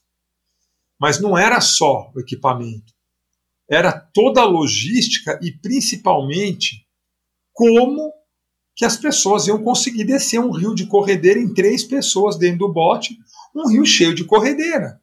Ia ter que ensinar essas pessoas. Então a gente teve que fazer curso. Então teve que fazer o curso para todo mundo ficar apto a descer o Rio Paraibuna. Teve algumas equipes que vieram de fora do Brasil. Uh, tivemos que fazer uma, um, um, teste. Então, lá em Ubatuba, que era a, ba a base foi em Ubatuba, a base do evento, antes da largada. Eu montei balizas de slalom, porque teve que fazer uma prova de habilidade. Quem não conseguiu contornar aquelas balizas, tive que fazer um treino reforço e aí uma segunda avaliação. Então teve três equipes Uau. que não passaram, eu tive que dar novamente um curso para essas equipes. E para elas poderem ter as, os skills básicos, as habilidades básicas para poder dar conta de descer o rio que inclusive era non-stop. O Alexandre fez questão. Hoje, jamais. Hoje, se fosse uma prova do circuito mundial, ninguém, ninguém aceitaria. Iria ter que ter uma dark zone. Mas naquela prova não teve. Né? Teve os portagens, tinham, tinham três portagens muito difíceis, super difíceis, à noite, na beira de corredeira e eles tinham que fazer o portagem. O portagem é carregar o bote, né, pelas pernas. É, eu sei. Uhum. Não, estou mais falando para os claro, nossos é. ouvintes aí, né? É, então teve que. Loucura total, né, Zé? É. Mas foi um processo. O curso era em Juquitiba. Então as equipes marcavam comigo, iam lá em Juquitiba. Eu pessoalmente dei aula para todas. Então eu conheci todo mundo como um professor. Né? Eu tive essa relação de professor. E, e aquela época, que foi uma época extremamente competitiva, que aquela, a turma fala que, a, é, que essa época não volta mais. Né? Eu, não, eu não, não acho que a corrida de aventura está acabando. E nem acho que a corrida de aventura é tão, ela é menor do que era no nosso tempo, não. Se você para lá para olhar o calendário de corrida de aventura que estava antes da pandemia, meu, 15 provas no Brasil. É, eu também fiquei surpreso, cara. E, meu, é. tudo organizadinho. E, e, e se parar para olhar, todas as provas tradicionais, que tem nome, que já tiveram edições ao longo dos anos. Muito Uhum. bacana. Agora, realmente, aquela competitividade que tinha entre umas quatro ou cinco grupos ali, aquilo foi uma coisa especial, né? Só sabe quem viveu. A gente vai, a gente pode fazer um capítulo do teu podcast para eu contar o que que era e como era a competitividade entre as equipes Lontra, Aventura, eh, Oscalunga, eh, Quasar, depois virou Quasar Lontra, aí, lontra, é. é, que se juntou. A equipe da Chub, da É, Tenar. a, a, a Penar, a, a, a equipe do Caco, a, é, agora me fugiu o nome deles, a, bom, eu já lembro. Era uma competitividade, depois veio a Selva, né, Uhum. é, que era muito, muito forte a, a, a, competitividade que tinha. Então, é, é- aquilo foi um momento muito mágico. Quem viveu, viveu. é, era, Eu acho que tem muito a ver também com o fato de ser um esporte, na época era muito, é novo ainda hoje em dia, é, mas pra gente brasileiro naquela época era, era muito novo, né? Então Vocês talvez- pararam um pouquinho antes, eu acho. Dessa Não, não, época sim. que eu tô falando. Vocês, É, é, é, vocês pararam um pouquinho antes. É, é isso vocês- mesmo, é. Vo- vo- Vocês foi o comecinho, mas naquele comecinho de vocês ainda era tão recente que a grande aventura ainda não era ganhar. A grande aventura É. ainda era completar, Era sobreviver. era sobreviver. Ainda mais as Exatamente. provas que o Alexandre Exatamente. montava. É. É, Exatamente. Ainda era, ainda era. Eu, eu me lembro de ter feito uma ou duas provas com vocês só. Depois vocês não. não, não, não- É. vocês já eu, não. não- eu também não me recordo assim desse ano de 2000 o que, que aconteceu, porque 2001 eu, eu saí de Não. São Paulo, aí eu perdi contato Não, totalmente. e 2000 ainda não foi meu. Ainda não é dessa época que eu tô falando. é, Essa 2001 que eu tô falando frente, é né? de 2001 para frente. É. Bom, e aí, bom, eu, eu tive essa fase de, de é, landscape, o nome da equipe. Uhum. A equipe do Caco Zugaray, da Belo, que também era uma equipe bem competitiva. É, bom, tive essa oportunidade de organizar essa etapa, mas aí o, Alexandre foi me levar e foi cumprir a promessa dele, em janeiro de 2001 Um. que foi fazer uma prova do EcoMotion em Paraty. Eu lembro que era uma prova que tinha um, tinha um se eu não me engano, olha, eu, eu posso estar enganado, vai dar uma diferença de 20 equipes. Ou eram 67 ou eram 87 equipes, mas eu acho que eram 87 trios. Caramba, meu. É. Bom, 67 já é muita. É. Já são muitas, né? E eu, e eu corri com o Alexandre e com um cara. Então, a gente fez um trio de homens. Então, a gente não. Quem que era o cara, você lembra? Era o André, era um amigo dele do mercado financeiro. Uhum. Não era um cara também que prosperou na corrida de aventura. Fez essa prova. Nem, eu acho que o André nunca tinha feito, e nem eu. E, apesar de não ser mista a equipe, então não contar para a classificação oficial, meu, a gente ficou em terceiro lugar. A gente terminou em terceiro lugar essa prova, Michel. Eu tive cãibra, que teve momento da prova que os dois tiveram que me carregar. Eu com um braço em um e um braço no outro. e, e- e vamos. Meu, sangue nos olhos. Eu nunca fiz uma coisa na minha vida que eu pudesse falar que eu tivesse gostado tanto em termos de esporte. Que legal. Foi cara. uma loucura. Foi a primeira prova. Michel, a segunda foi uma prova do Circuito Brasileiro de Corrida de Aventura. O circuito que o Ale criou. Foi uma prova em Carlos Botelho. Foi a segunda prova da minha vida. Uhum. É, eu, o Ale e a Karina. Sabe quem é a Karina? Atena? Sim, Sim, claro. A Karina. A Karina era minha cliente na Canoar. A Karina, com 15 anos, eu fiz uma expedição para Costa Rica. A Karina já era minha cliente das expedições de rafting que a Canoar fazia. Expedições maravilhosas a Canoar fazia, né? de Rio Classe 4, 4, até 5 a gente descia com os clientes, em três dias, quatro dias, a Karina era cliente. Eu levei a Karina para Costa Rica com 15 anos. O pai dela me ligou, falou: Você vai cuidar dela? Eu falei: Vou. Uma semana que eu estava com a Karina, a gente ia passar um mês e meio na Costa Rica. Uma semana que eu estava na Costa Rica com a Karina, eu já tinha perdido a Karina. A Karina já sumiu, já quis fazer Doidinha outra coisa. essa menina, né? É, Quer dizer, ela- ela, ela era, né? É. Hoje não deve estar tanto, já é mãe, né? Mora lá na É, França. É, ela é adorável. Eu amo. Todas as Atenas são meus amores. Bom, aí é, fomos fazer eu, a Lei e a Karina. A gente ganhou a prova. A gente ganhou, Legal, ganhamos da Lontra, ganhamos da Quasar, ganhamos do Macoto. E, eu- e essa prova, eu me lembro até hoje. Aí, aí eu já conhecia o Vitão, não sei o quê. Aí, no meio da. Nas primeiras horas da prova, é, a gente cruzou o Macoto. E o Vitão tinha falado antes da prova para mim uma frase que, nossa senhora, tomara que o Vitão escute esse podcast, que eu não sei se eu já, se eu já contei isso para ele. Também tive a oportunidade de, nesse ano mesmo de 2001, correr com o Vitão, correr com a Lontra. Corri com a Lontra lá no Nordeste. O Vitão foi com aquele jeito dele. Olha, esse ano eu quero das sete provas do circuito, eu quero ganhar pelo menos uma cinco. Falei, filha da puta, mas me fala aquilo. Eu, sou- eu, nossa, eu sou muito competitivo, né? Eu acho o seguinte: competição é para ganhar. Porque senão eu vou passear. Não Uhum. preciso ir na competição. Competição é para ganhar. O ganhar pode ser de mim mesmo, do meu limite, mas é competição para mim é performance. Eu não vou numa Legal. competição para passear, porque para que que eu vou numa competição para passear? Eu, eu passeio mais gostoso passeando, né?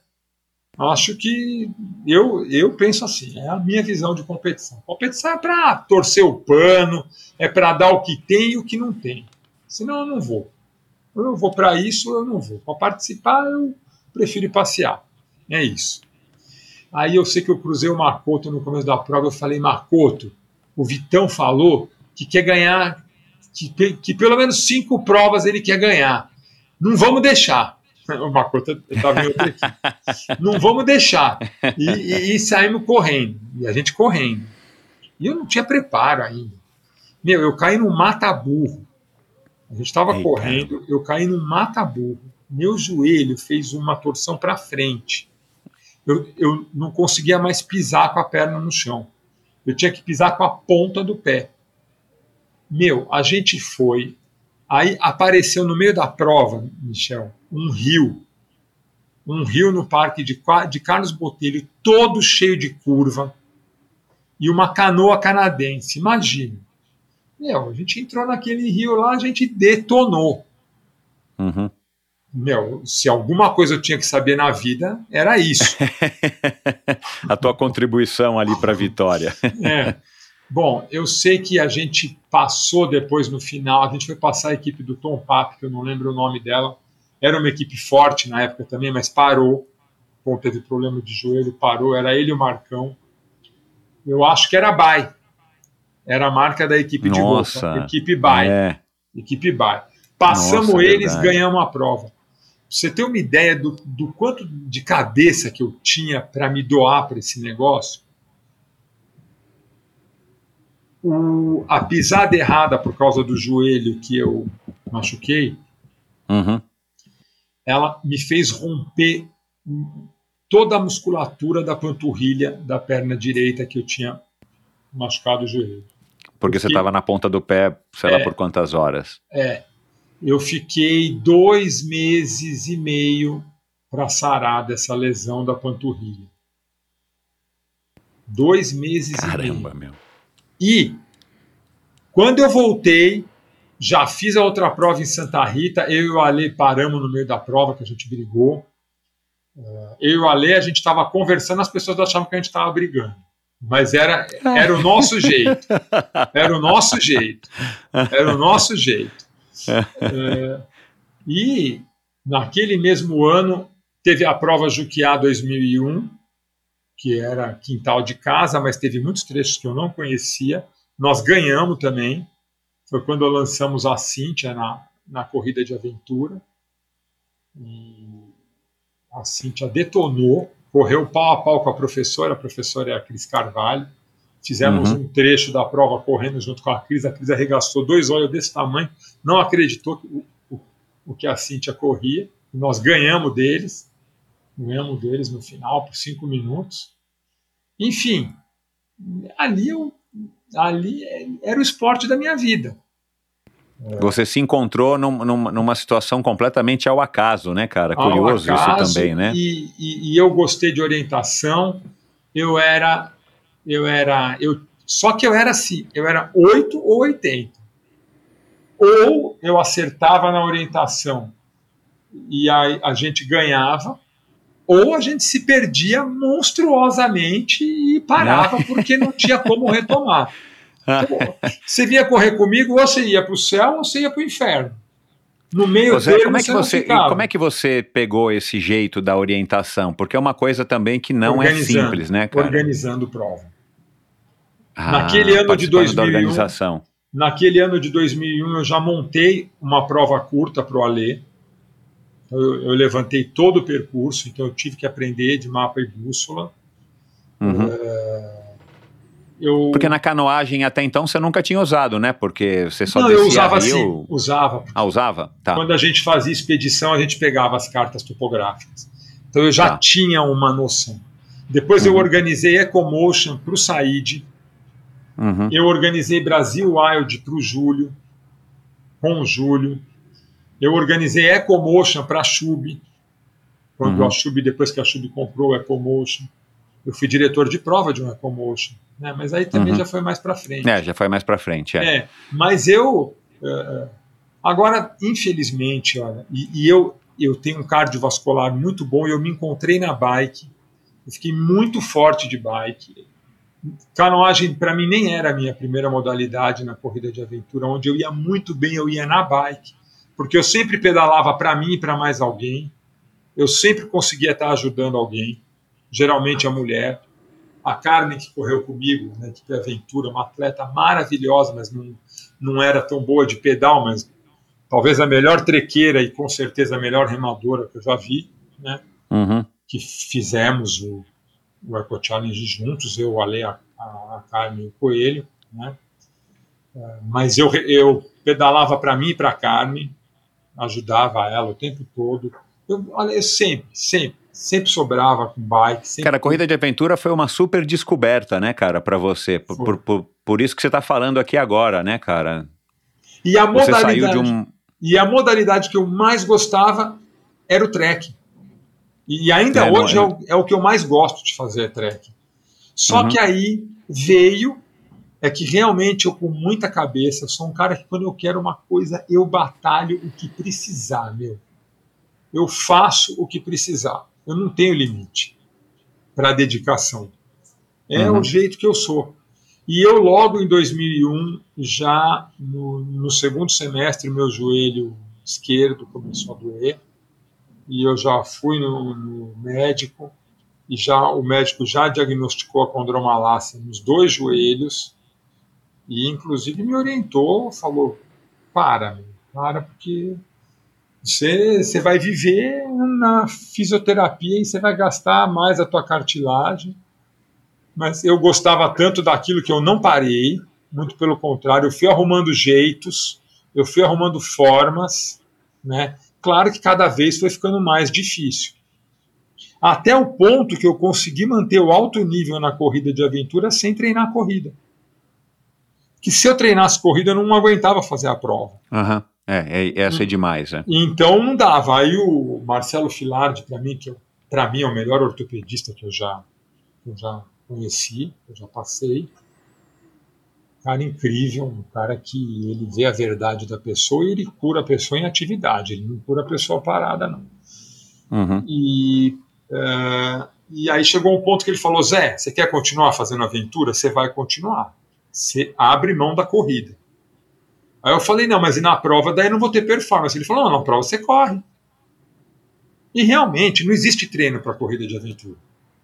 Não existe um treino para você ficar uma semana é, non-stop. Se você tiver uma forma, você, você, tem que ter uma forma física. A forma física é uma, é uma ferramenta. Mas quem vai mandar em você na tua progressão é, é a tua cabeça. A é. tua cabeça que vai te levar adiante no percurso. Você pode ser forte o que for. Se a tua cabeça não for forte, você esquece. Você não vai conseguir. É. É, a corrida de aventura se mostrou um, uma modalidade muito, muito, muito, muito dependente da cabeça, né, cara? E, e dessa habilidade da relação interpessoal, sim, né? Sim. É, quando eu comecei, comecei lá na primeira EMA, um pouquinho antes, né, fazendo aquelas provinhas do Mário e tudo mais, cara, a gente não tinha nem noção, né, de que era isso. A gente achava, inclusive a Cris, né? Eu nunca, acho que eu já cheguei a competir com ela uma ou duas vezes, mas a gente achava que, que era assim, cara, era físico, né? Era uma coisa muito mais parecida com o triatlon é. do que com a corrida de aventura. E na verdade a gente, né, deu com os burros na água, justamente porque esse era um quesito mais importante ainda do que a parte física. A parte física, claro que é importante para quem vai ganhar, né? Se você está disputando palmo a palmo, metro a metro. É, mas, é mas é ferramenta, de... Michel, porque a pessoa Exato. que vai ganhar, ela vai ganhar porque a cabeça dela foi melhor. Exato. É, é. Porque e, é, e... o físico, é, o físico, ele chega num ponto que para corrida de aventura é, não tem, não, olha, com diferentes estratégias, você vai lá e faz a performance. Vou te dar um exemplo, a Cris, a Cris, a, a crença de treino dela e funcionava. Era treino tem que ser curto e intenso. Uhum. E a Cris fazia expedição de aventura de uma semana e tinha performance vitoriosa sem ter feito um treino longo de nada. É. Assim, um treino longo de corrida de aventura. Né? Uhum. Quando ela fazia Ironman, ela tinha planilha dos claro, treinos é. longos é. de Ironman, tudo direitinho. É uma outra coisa. Até porque Ironman é outra coisa. Outra é uma performance coisa. de 10 horas, é outra coisa, não tem nada a ver é. com corrida de aventura, nada a ver. Corrida de aventura de expedição, que eu estou falando, nós estamos falando de corrida de aventura, eu estou falando de corrida de aventura. Expedição, é. que para mim é o que é a corrida de aventura na essência dela. É uma expedição uhum. de aventura. Tanto que eu nunca gostei do termo corrida de aventura. Para mim é sempre uma expedição. Para mim eu sempre encarei como uma expedição onde eu não quero perder tempo, eu quero fazer rápido. Fazer uhum. rápido significa minha sobrevivência. Uhum. Né? É Legal como, esse conceito. É, é, é, sempre a ótica que eu tive da corrida de aventura. É. Uhum. Então, eu tinha uma ótica e eu fazia, adorava fazer treinos longos de aventura, ou seja, ficar 24 horas na mata, varando mato, é, fazer treinos é, agregados. Então, por exemplo, no litoral, eu fazia treinos de 12, 13 horas. Eu saía da minha casa de manhã, saía correndo até Barra do Saí, 12 quilômetros, pegava o caiaque com amigos, ia até o um montão de trigo remando, subia no montão para ver a, aquela subida de meia hora. Não sei se você já teve oportunidade no montão. Não, não. Puta, Legal. Um dia a gente vai, a gente vai. Se quiser, um dia a gente vai de, de caiaque Aí sobe lá no montão, é, meia horinha para subir, olha aquilo tudo lá de cima, volta, pega o caiaque, volta. Aí pega, volta, pega a bike em algum lugar, aí pedala, e eu ia chegar na minha casa às 10 horas da noite. Ou ficava 48 horas fazendo um treino. Era como eu gostava, era o que funcionava para mim e eu gostava. E a uhum. Cris falava: você é louco. Isso aí não existe, isso aí não é treino. E, e ela, com a uma hora dela de treino curto, ela, a gente ia lá e fazia do mesmo jeito igual, porque na verdade não era o treino que estava determinando depois que passou do primeiro dia, é. se, a, se, a, se, a, pessoa tiver uma forma, um, uma forma, claro, não dá para fazer sem, mas a forma física é uma ferramenta. Ela é um, uma coisa que você precisa na corrida de aventura, mas ela não vai te, te diferenciar. É, é, é. E a gente viu isso no Eco Challenge de 2019, né? Que parece que foi há uma década atrás, mas faz pouco tempo. É. Que o Nathan ganhou, né, com a equipe dele e é um cara já, né, já, já deve regular entre a minha e a tua idade, ou por aí, É, né? Ele deve estar é. perto dos 50, um pouquinho mais, né? Agora, Zé, você tem uma. Você tem uma. essa característica que você está falando e tudo mais, mas é, eu vou colocar aqui um, um depoimento para você ouvir que eu quero é, complementar isso que você falou e falar e ouvir um pouquinho a tua opinião a respeito disso. Ouve lá. Ah, para falar do Zé Pupo, é que qualquer equipe que tem ele no time, a chance de terminar a prova aumenta muito, né? Porque é um atleta completo para corrida de aventura. Ele orienta, ele tem estratégia, é um cara técnico. Então, sempre que eu estava num time, estava o Zé, eu acho que todas as provas, agora eu preciso recordar, mas acho que todas as provas que eu estava junto com o Zé, eu completei. O time completou, né? Então, é, com certeza é um amigo e um atleta que faz a diferença. Um abraço. Coelhão. Edu Coelho. É, é monstro, né? Ele hoje é, esse é um talvez junto com o Fábio Paiva, porque é duro alguém bater o mestre. Talvez o maior expedicionário, né, junto com o Fábio Paiva de canoagem oceânica que a gente tem no Brasil, junto com a Carmen, né, os três. Ele foi ao contrário, né? Ele era um, um esportista de clube, eh, surfista, aí se descobriu na corrida de aventura e da corrida de aventura ele se descobriu um remador, né? É. Fez o caminho inverso aí do seu, né? É, mas o Coelho ele teve um pouco mais da, é, da razão em relação ao joelho. Né? O que tirou o Coelho da corrida de aventura É. foi o joelho, porque ele, ele era. Ele tinha uma performance. E ainda, olha, eu vou falar uma coisa. Você conseguir ter a performance que o Coelho tinha na corrida de aventura, com o peso, com o tamanho que ele tinha. Então, meu, um cara forte, maçudo, pesado, é, né? corrida de aventura, qualquer, até o peso do corpo é ruim, né? Exato, é. Quanto mais você puder ser leve, é melhor, né? Mas o coelho, bom, hum, começar a falar do coelho aqui, eu vou falar uma hora sobre ele, porque é irmão, é um cara que eu admiro demais, principalmente pela índole, pela índole, pela honestidade. Sabe quando você vê que uma pessoa é tua amiga? Quando alguém fala de você e você não está perto e essa pessoa está.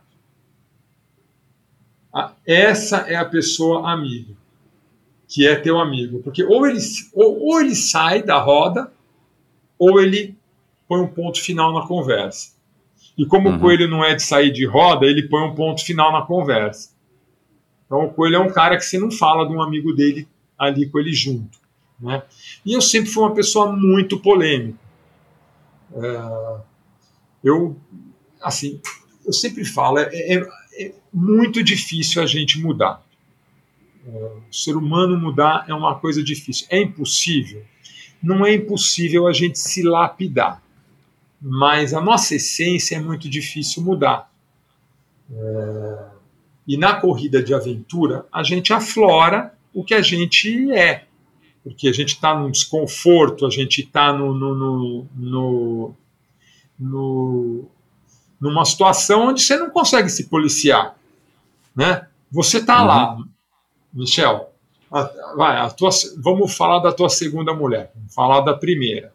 Você está casado há 10 anos com ela. Quando você conheceu ela e ela te despertou aquela coisinha, você começou a conviver com ela. Você foi mostrando o melhor Michel que tinha ali. né? Você não conquistou ela É. é, é, é, com, com, Ai, ai. com o, com o lado B do Michel. Você foi porque você foi no lado A. É, já Na corrida de- hits, né? É, É, Na corrida de aventura não tem isso. É, cara, é. Ou se na- tem, dura três minutos, É. acabou a hora que deu a Na largada, corrida né? de aventura, a gente é o que a gente é. E eu, entre as minhas qualidades e os meus defeitos, eu tenho bastante defeitos. E eu tenho um defeito que eu trabalho muito e tento lapidar na vida, que é não esperar na- as coisas das pessoas. Eu espero. Porque eu, como sou uma pessoa que gosto. Eu, É. eu, eu tenho uma capacidade de pensamento coletivo muito grande. Então, isso é, Até às vezes, eh, a gente falou bastante sobre educação né, dos filhos. Ah, quantas vezes eu não fui contra meu filho? E ele ficava assim, indignado. E eu falava, filho, eu não vou te apoiar se você não está certo. Eu tenho a minha cabeça e o que eu achar que é certo é o que eu apoio. O que eu não achar que é certo, eu não vou apoiar. Pode ser o meu filho. Eu não vou apoiar. Porque eu não acho certo. E você não está certo em fazer isso com o teu amigo. Então acabou. Né? Então eu sempre fui assim. E na corrida de aventura eu sempre achei que é um esporte que a performance ela é construída em equipe. Então eu sempre pensei muito em equipe e eu sempre espero muito dos outros. Aí quando os outros não não não não correspondem, não corresponde, eu me desaponto. E eu, em vez de compreender, eu vou lá e cobro e eu bato de frente. Hoje, muito menos. Mas, mas seria é, mentir falar que eu iria conseguir me controlar e não ser assim né? Então, ou a pessoa, se a, se a pessoa não tem um ego, e como eu tenho muita liderança e eu, e, e eu, eu penso muito, é duro para a gente, que, para as pessoas que têm uma cabeça muito acelerada, é difícil ser assim. Que às vezes você fica impaciente, que a pessoa começa a te explicar uma coisa, você já entendeu o que ela está é, explicando. É duro, meu, é duro. E aí ela quer continuar explicando, às vezes você interrompe ela, mas não é porque você quer interromper ela, é porque você já entendeu. Exato, não é. precisa continuar perdendo aquele tempo, eu já entendi o ponto dela. Né? Então, pelo fato de eu ser líder, ser eh, na cabeça das pessoas que olham um cara de sucesso, pô, cara, dono da Canoar, isso e aquilo, sempre nos pódios, né, é, é, das provas que eu fazia de caiaque, de corrida de aventura. Então, é, existe muito ego também, né? Então, eu sempre também fui uma pessoa que ou ame ou odeie.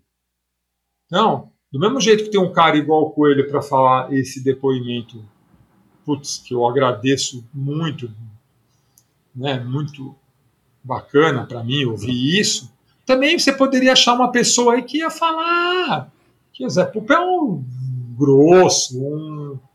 Por que, que eu me dava bem com o Ale? Porque o Ale é um cara que não tinha ego.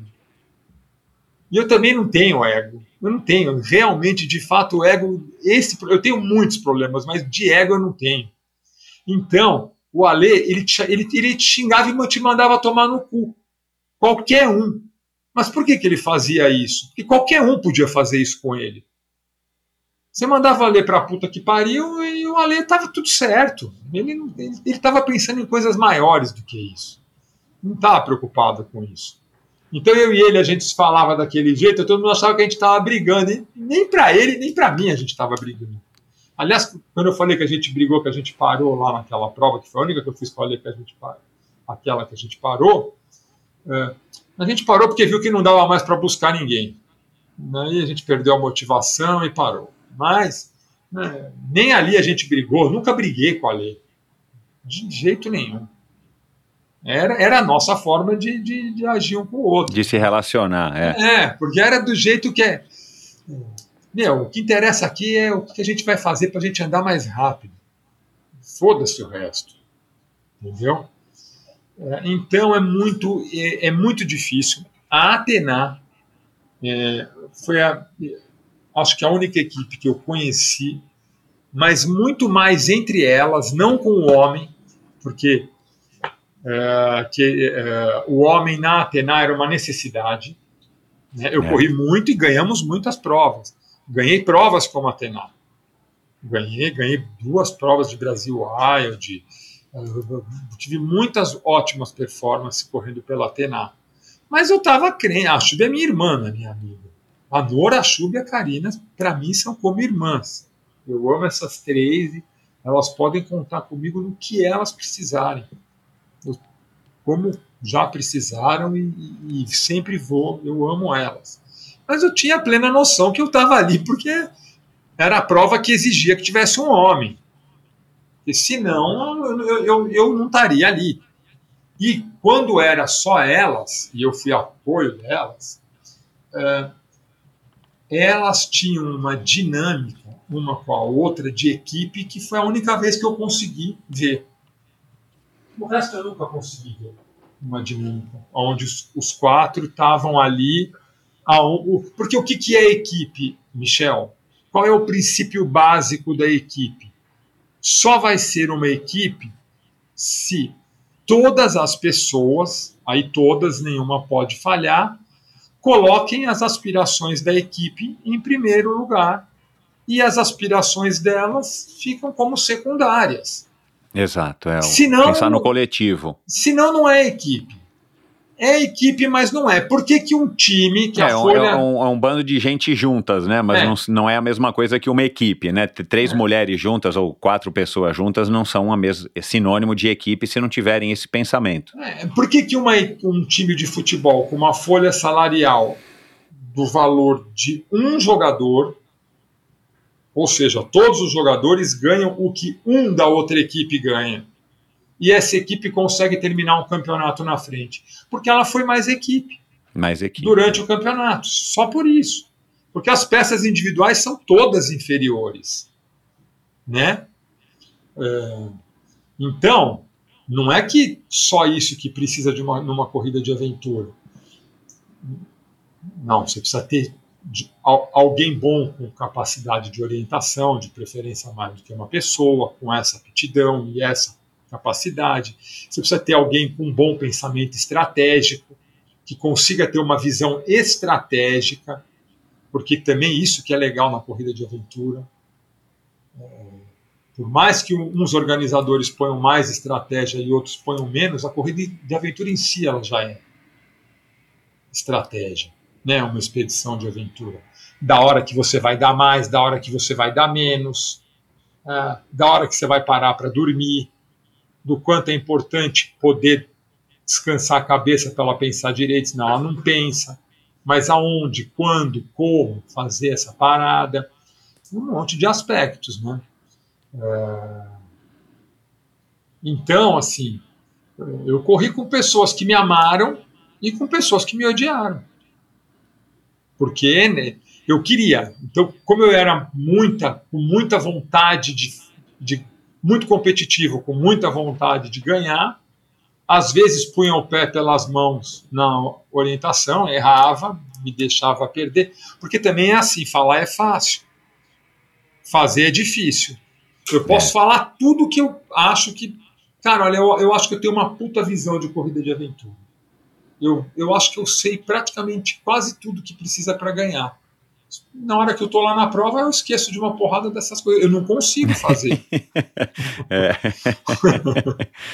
Cara, esse dinamismo da prova de aventura, cara, é muito legal, né, cara? Assim, acho que isso foi a coisa que mais me cativou, cara. Essa surpresa, o, o uh, é, vamos falar de corrida de aventura que você não gosta do termo, né? Mas é o termo oficial, né? Em inglês, é. Adventure Races. É isso mas é, a parte né, da corrida, talvez de fato, como a gente falou, não é a coisa mais importante, né? Você correr. Né? Embora você precise fazer as coisas rápido para chegar na frente, mas a, a, a, segunda parte da palavra, aventura, que é a mais legal, né, cara? Você não saber o que, que vai acontecer na hora que você subir aquele morro, na hora que você virar aquele rio.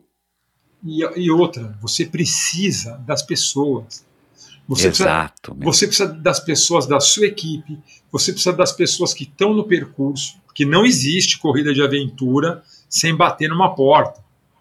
Não é proibido e não existe, você não consegue. Em uhum. algum momento você está sem comida, em algum momento você está com frio, em algum momento você precisa de um teto, em algum momento você precisa de uma ajuda, né? É, e o mais legal é que ela acontece nos lugares onde estão as pessoas simples. Aí você vai no interior do Ceará, onde as pessoas não têm água para beber, e você entra numa casa lá no meio do nada e a casa é limpinha. O chão da casa brilha, ela é arrumadinha. As pessoas são tudo. As pessoas dão aquele pouquinho que elas não têm para você comer. Igual um cara na Caatinga deu para gente na Bahia, aquela prova do Brasil Wild lá no do desafio das fronteiras, que foi 550 quilômetros, na Caatinga praticamente, a gente chegou num lugar, a gente estava empurrando bike na areia a 20 quilômetros, porque olha só, também isso é muito louco. quando eles fizeram a prova, não era areia. Só que na prova estava areia. Eles, eles foram numa época que era é, da chuva, não era tanta Uhum. areia. Enfim, nós empurramos o bike lá 20 quilômetros. Chegamos numa casa de um tiozinho, que ele, é, aquilo era um ranchinho dele, ele morava na cidade e vinha, ele gostava de ficar lá naquele lugar, que ele tinha a rocinha dele, mas era uma hora e meia para ele buscar o balde d'água e uma hora e meia para voltar. Deus, é. E ele deu a água que ele tinha para a gente, deu a farinha com o caldo de feijão que ele tinha. A hora que eu quis dar o dinheiro, ele não aceitou. E eu, na hora de ir embora, eu deixei o dinheiro em cima do banco sem ele ver. É, E aí você conhece uma pessoa dessa que você nunca mais vai ver, mas o que, que essa pessoa fez por você? O que, que ela te ensinou?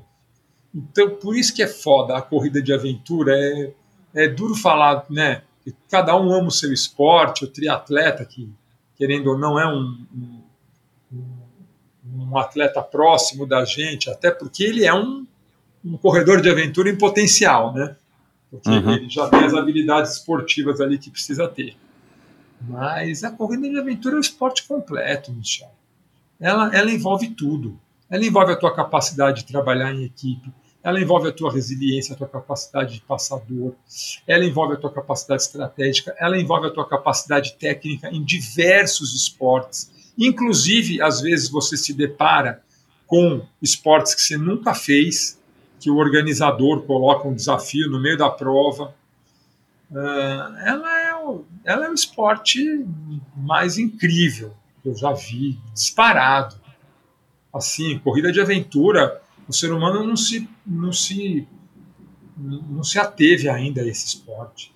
Esse devia ser o esporte na, um esporte olímpico, porque ele vai medir uma capacidade completa. O ser humano que é bom numa corrida de aventura, ele é uma pessoa meu, muito capacitada.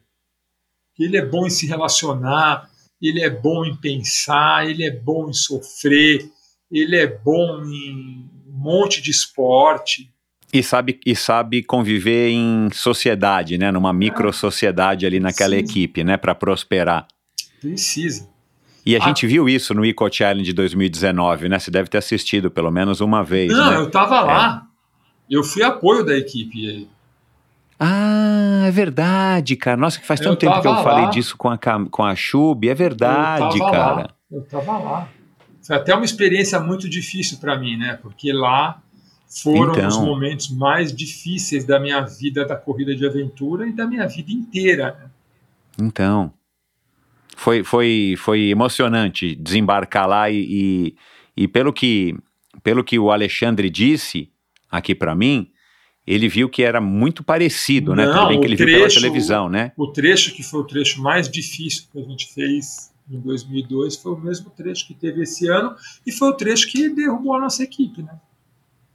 Que é aquela água fria pra caramba, né? É, com- cheio de bactéria, né? Que tem as bactérias de Uhum. lá que a gente não, Uhum. não- E muito frio, muito frio, muito Uhum. frio. Muito frio. Mas eu ia falar, eu, eu não sei se você, se você teve a possibilidade de, sendo staff, ver isso, mas eu imagino que você também assistiu depois o, o documentário, né? O, a minissérie. Uhum. Mas a gente viu que, é, e claro, eles valorizam isso, e sempre foi isso que, que foi bastante valorizado nas transmissões de corrida de aventura, principalmente no, no Eco Challenge, né? Que eu acho que é a, a corrida de aventura mais famosa do mundo, apesar de não ter sido a primeira. Mas de valorizar as relações humanas, as que dão certo e as que não dão certo, né, cara? E de você ver lá o mega campeão do Ironman ou, ou, sei lá, as pessoas mais dotadas fisicamente se quebrando e tendo que se subjulgar ou se submeter a ter que ser empurrado, a reconhecer que não aguenta mais e, e ter aquela dúvida e tudo mais. É, é, cara, eu também não, não pratiquei muito, não pratiquei tanto quanto eu gostaria de ter praticado, mas Cara, eu arrisco dizer que pra mim é a modalidade mais legal que tem, cara. Eu acho que, ainda mais ouvindo você falar, já ouviu sair de a Chub, o Rafa, a Camila, enfim. Uhum. É, é uma modalidade fantástica, transformadora, né, Zé? Você nunca mais vai ser o mesmo depois Não. que você participar pelo menos de Não, algumas olha- provas, principalmente as de expedição. E dá muita saudade, viu? Eu tenho muita saudade, mas muita. O problema é que o ônus hoje para eu fazer uma corrida de aventura é muito grande. E Uhum. cada vez que eu desgasto mais a minha, a, minhas, carte, as minhas cartilagens. No meu caso, são, é aquela cartilagem que fica a, embaixo da patela. Uhum. Ah, então, a cabeça do fêmur, para não raspar na patela, ela tem uma, uma cartilagem uma proteção. que não deixa é, um encostar no outro. Né? E isso não se regenera, por mais que falam, osteobiflare, inventam cada coisa, mas é o que o Filardi fala. O ser humano ainda não conseguiu. Não, não... É, não conseguiu resolver essa questão. E abrir um joelho para pôr uma cartilagem dessa daí, o emendo fica pior que. Sei lá, agora não sei qual é o que fala, mas acho que é. A emenda fica pior que o soneto, acho que é isso. Que o soneto, exatamente. Fica a emenda pior, é pior que o soneto. Fica pior, é. né? Mas eu tenho. Mas dá saudade. Eu tenho, eu tenho muita saudade, mas muita mesmo. Muita, muita saudade.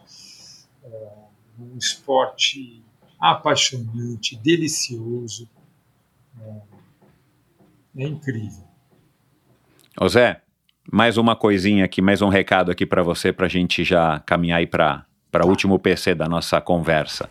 Tá Eu conheço o Zé há quase 30 anos. Eu tinha uns 8 anos quando a gente se conheceu. E eu tive a sorte de participar da melhor fase da Canoar, que foi mais ou menos em 95, por aí.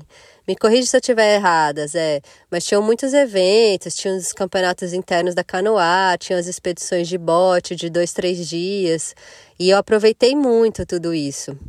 O Zé era como um pai, assim, para mim. Ele gostava de apertar minha bochecha até estourar os vasinhos e dizia que eu ia ensinar o filho dele, que nem tinha nascido ainda, a beijar na boca.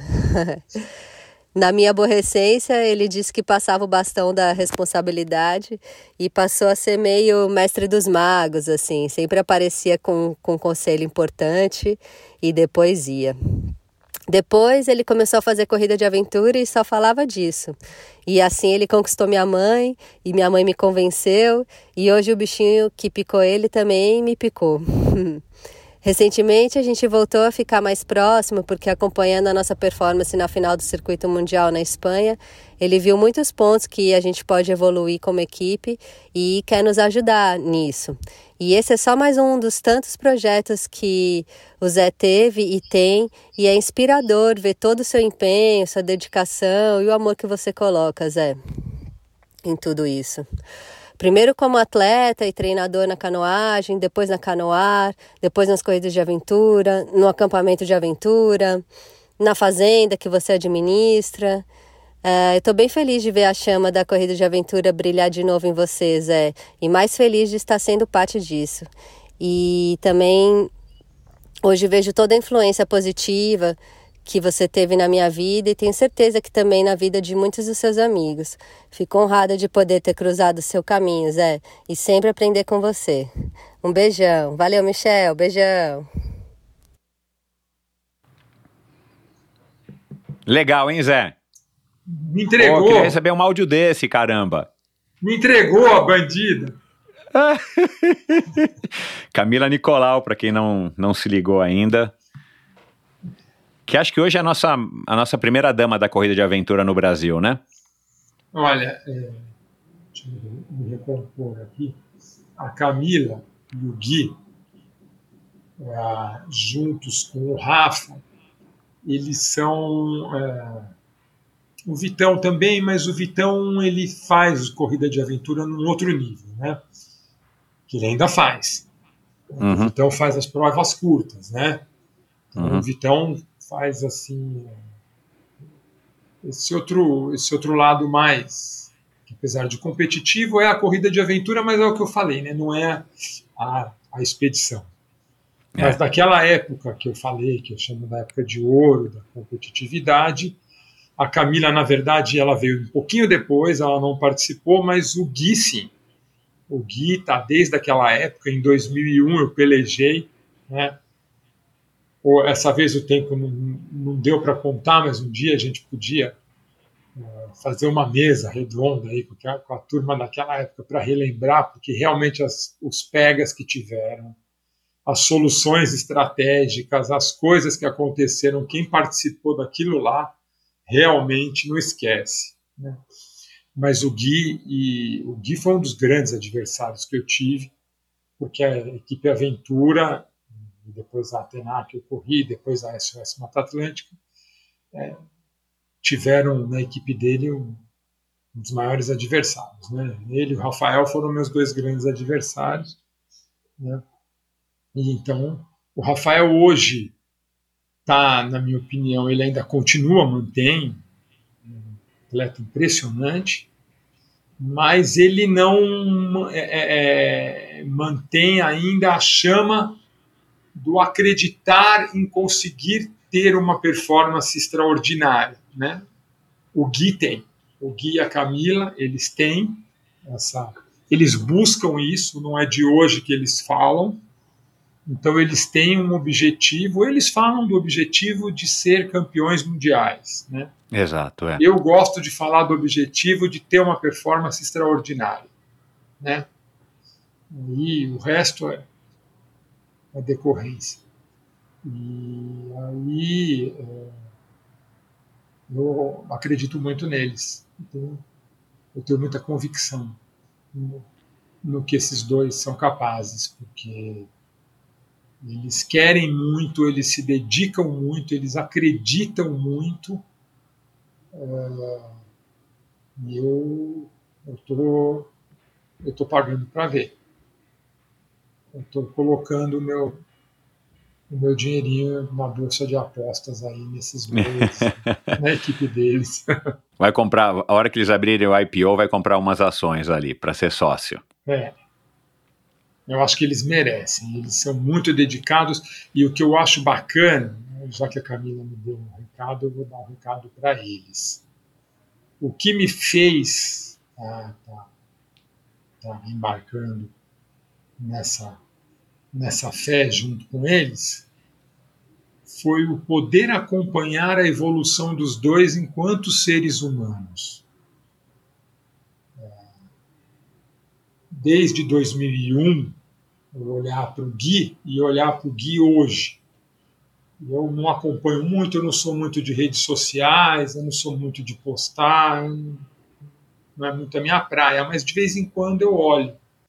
E nas poucas pinceladas, quando eu olho, assim, as, as declarações que eles dão, tanto a Camila como o Gui, depois das das provas, dos projetos deles, mostram assim uma evolução enquanto seres humanos extraordinária. Atletas extraordinários eles sempre foram, mas eles e não que eles não eram. Imagina, Camila é uma, do jeito que a Camila falou para mim de um pai, eu falo que é uma filha, né? É, ela acabou não não ensinando o Zé Pedro a beijar na boca, mas ele deu os pulos dele. Ele deu os pulos dele, né? Você vê também, o mundo mudou muito, a gente tem que se adaptar, né? Talvez hoje seria homofóbico, né? Falar para uma menina que ela tinha que ensinar o filho, né? Beijo na boca. Graças a Deus eu não sou homofóbico, mas a gente veio de uma outra criação, a gente tem que se adaptar uhum. a tudo, né?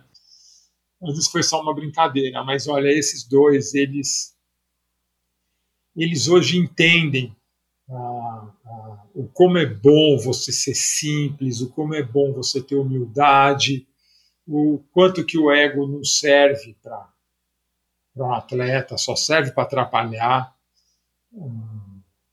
E eles estão muito, muito, muito focados e o que depender de mim, eles têm uh, o meu apoio. Eu, eu ela me entregou, né? Agora que ela já entregou, eu não ia falar nada, né? Eu até brinquei com ela ontem, eu mandei uma mensagem, falei que não ia falar nada. Ela me mandou uma carinha de medo, eu não tinha entendido por que, que ela mandou essa carinha. Agora eu entendi. Mas, tudo bem. Ô Zé, é, de, de toda essa tua história, né, é, tanto com a canoagem com, quanto com a corrida de aventura, teve algum lugar que te chamou mais atenção, algum evento, alguma prova, algum rio? Né? Eu vi que você falou também, acho que no Web Venture, que, que você já remou no Zambezi. É, é, eu tive lá uma passagem rápida, fui ver, ver lá as, as, as Victoria Falls, né, as, as cascatas, lá, as cataratas da, de, da, de Victoria. E, e, cara, nunca tinha visto tanta água na minha frente, assim, de uma vez só, né, em termos de volume, cara. Eu fiquei chocado. Mas aí você teve no Vietnã, você teve em Fiji. Cara, você tem aí um, um, um passaporte aí bastante carimbado. O, qual é a memória assim mais, mais legal que te vem à cabeça? É, não, vamos falar aí para, eu sei que devem ser muitas, né, ainda mais é, é, um cara que, que tem esse passado que você tem e, e continua ainda muito ligado com esse mundo de viagens e outdoor, mas de alguma competição que te chamou a atenção, não necessariamente pelo resultado, mas que, que tem um lugar especial aí na, no seu coração? Ah, foi o, foi o Raid Galoase, né?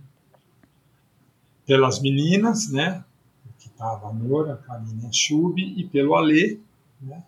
Estarmos nós cinco, e ainda o Djalma e o Stefan, que é um americano amigo nosso, que uhum. é o uhum. nosso brodinho, e o Djalma, que é um fantástico Djalma, né, cara? É. Mecânico da corrida de aventura.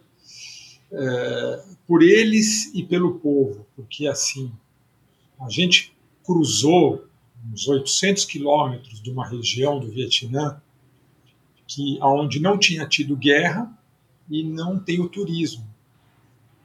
Então as casas elas são de barro, o chão é de barro, não tem nenhum tipo de encanamento de água encanada, não tem banheiro, não tem divisões, tem umas pedras no canto, que é onde eles fazem o fogo. Geralmente as galinhas, os bichos transitam também dentro da casa. Eles têm algumas esteiras que eles põem no chão e eles fazem umas divisórias com umas cortinas. Mas não tem mesa, não tem cadeira, não tem. Uh, tem prateleiras, mas você não vê armários. Eles fazem as necessidades no, ao ar livre. É, e, no entanto, a generosidade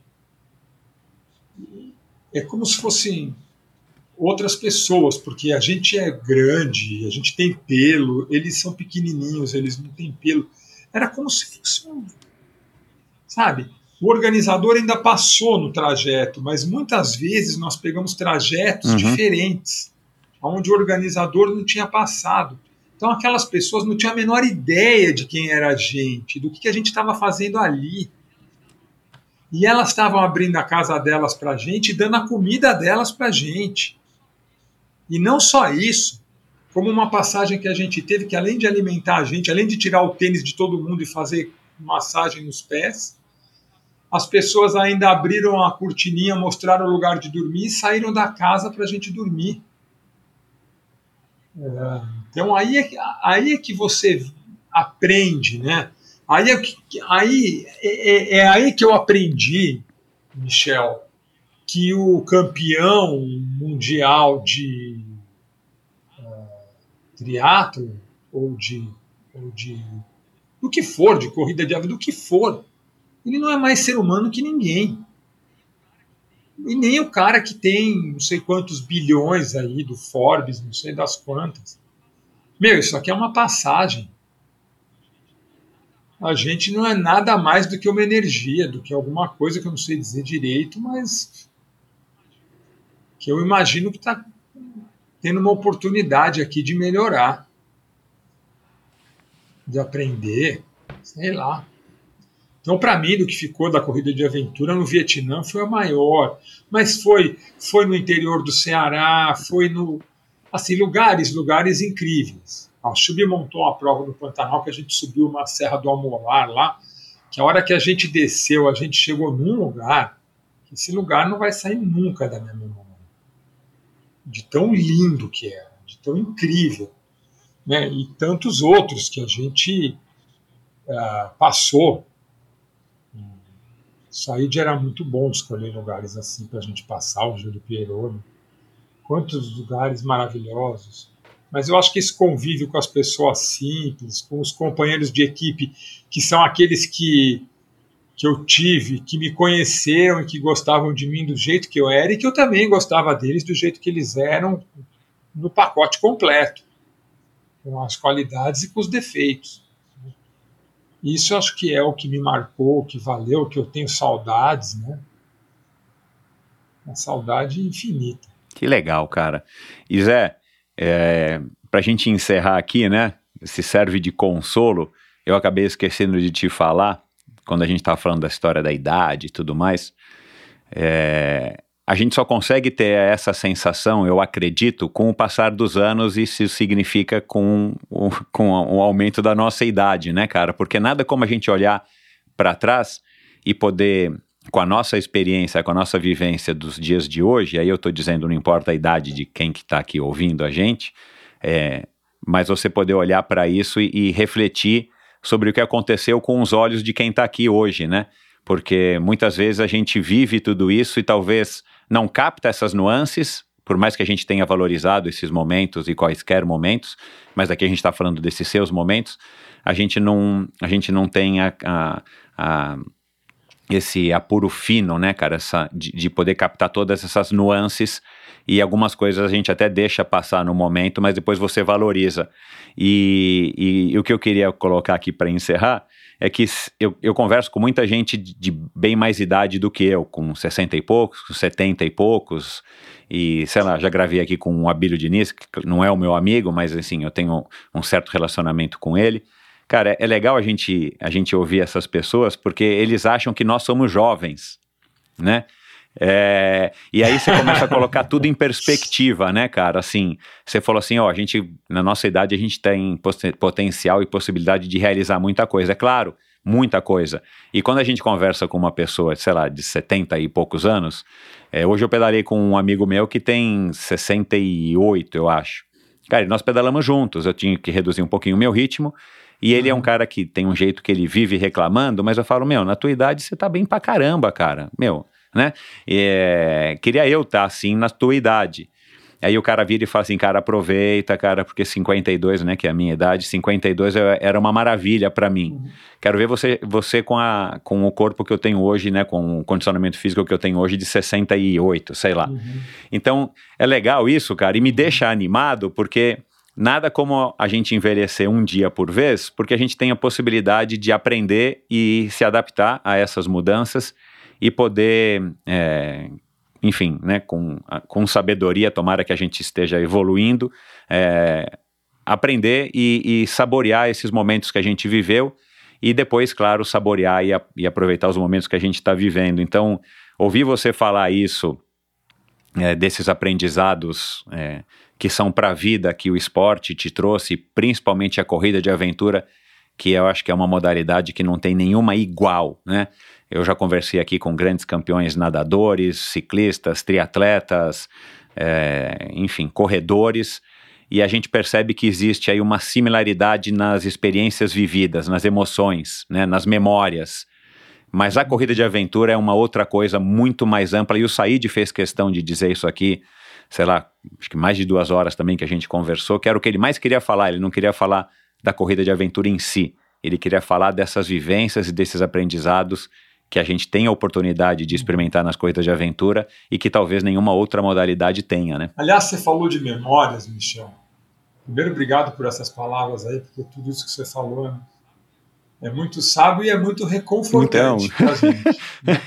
Saber que a gente ainda a gente ainda tem um então. pouquinho de lenha para queimar e tem muito para aprender ainda e ainda vai olhar para trás Exato, que nós estamos cara, olha hoje, lá. né? Isso aí é isso é muito, isso então. é muito confortador. Mas assim, nas corridas de aventura, eu fui conhecido bastante pela parte estratégica. Tanto por como atleta, que eu gostava de fazer estratégias diferentes e arriscar. E nas provas que eu organizei sempre tinham opções estratégicas. Quem fez as provas que eu montei o percurso acabou ficando um pouco marcado com isso, com essa história de estratégia. E eu me lembrei de uma passagem que abriu a minha cabeça para a estratégia na corrida de aventura no meu primeiro ano. Inclusive no tal circuito brasileiro de corrida de aventuras, que eu te falei que já logo no primeiro ano eu fui, eu fui super bem, eu pude correr com várias equipes. Eu corri com a equipe Aventura, a gente ganhou prova, ganhei duas provas com a equipe Aventura. Uh, corri com o Vitão, a gente fez o segundo lugar lá no Nordeste. E eu fiz uma prova que você fez também, eu imagino, porque era a tua equipe, que foi o Litoral 2001. E foi logo no começo da minha carreira e foi aonde eu vi uma coisa que é muito, é uma cena muito marcada na minha memória, Michel. E foi aquela cena que me abriu o olho de que na corrida de aventura você tem que pensar, porque pode tudo.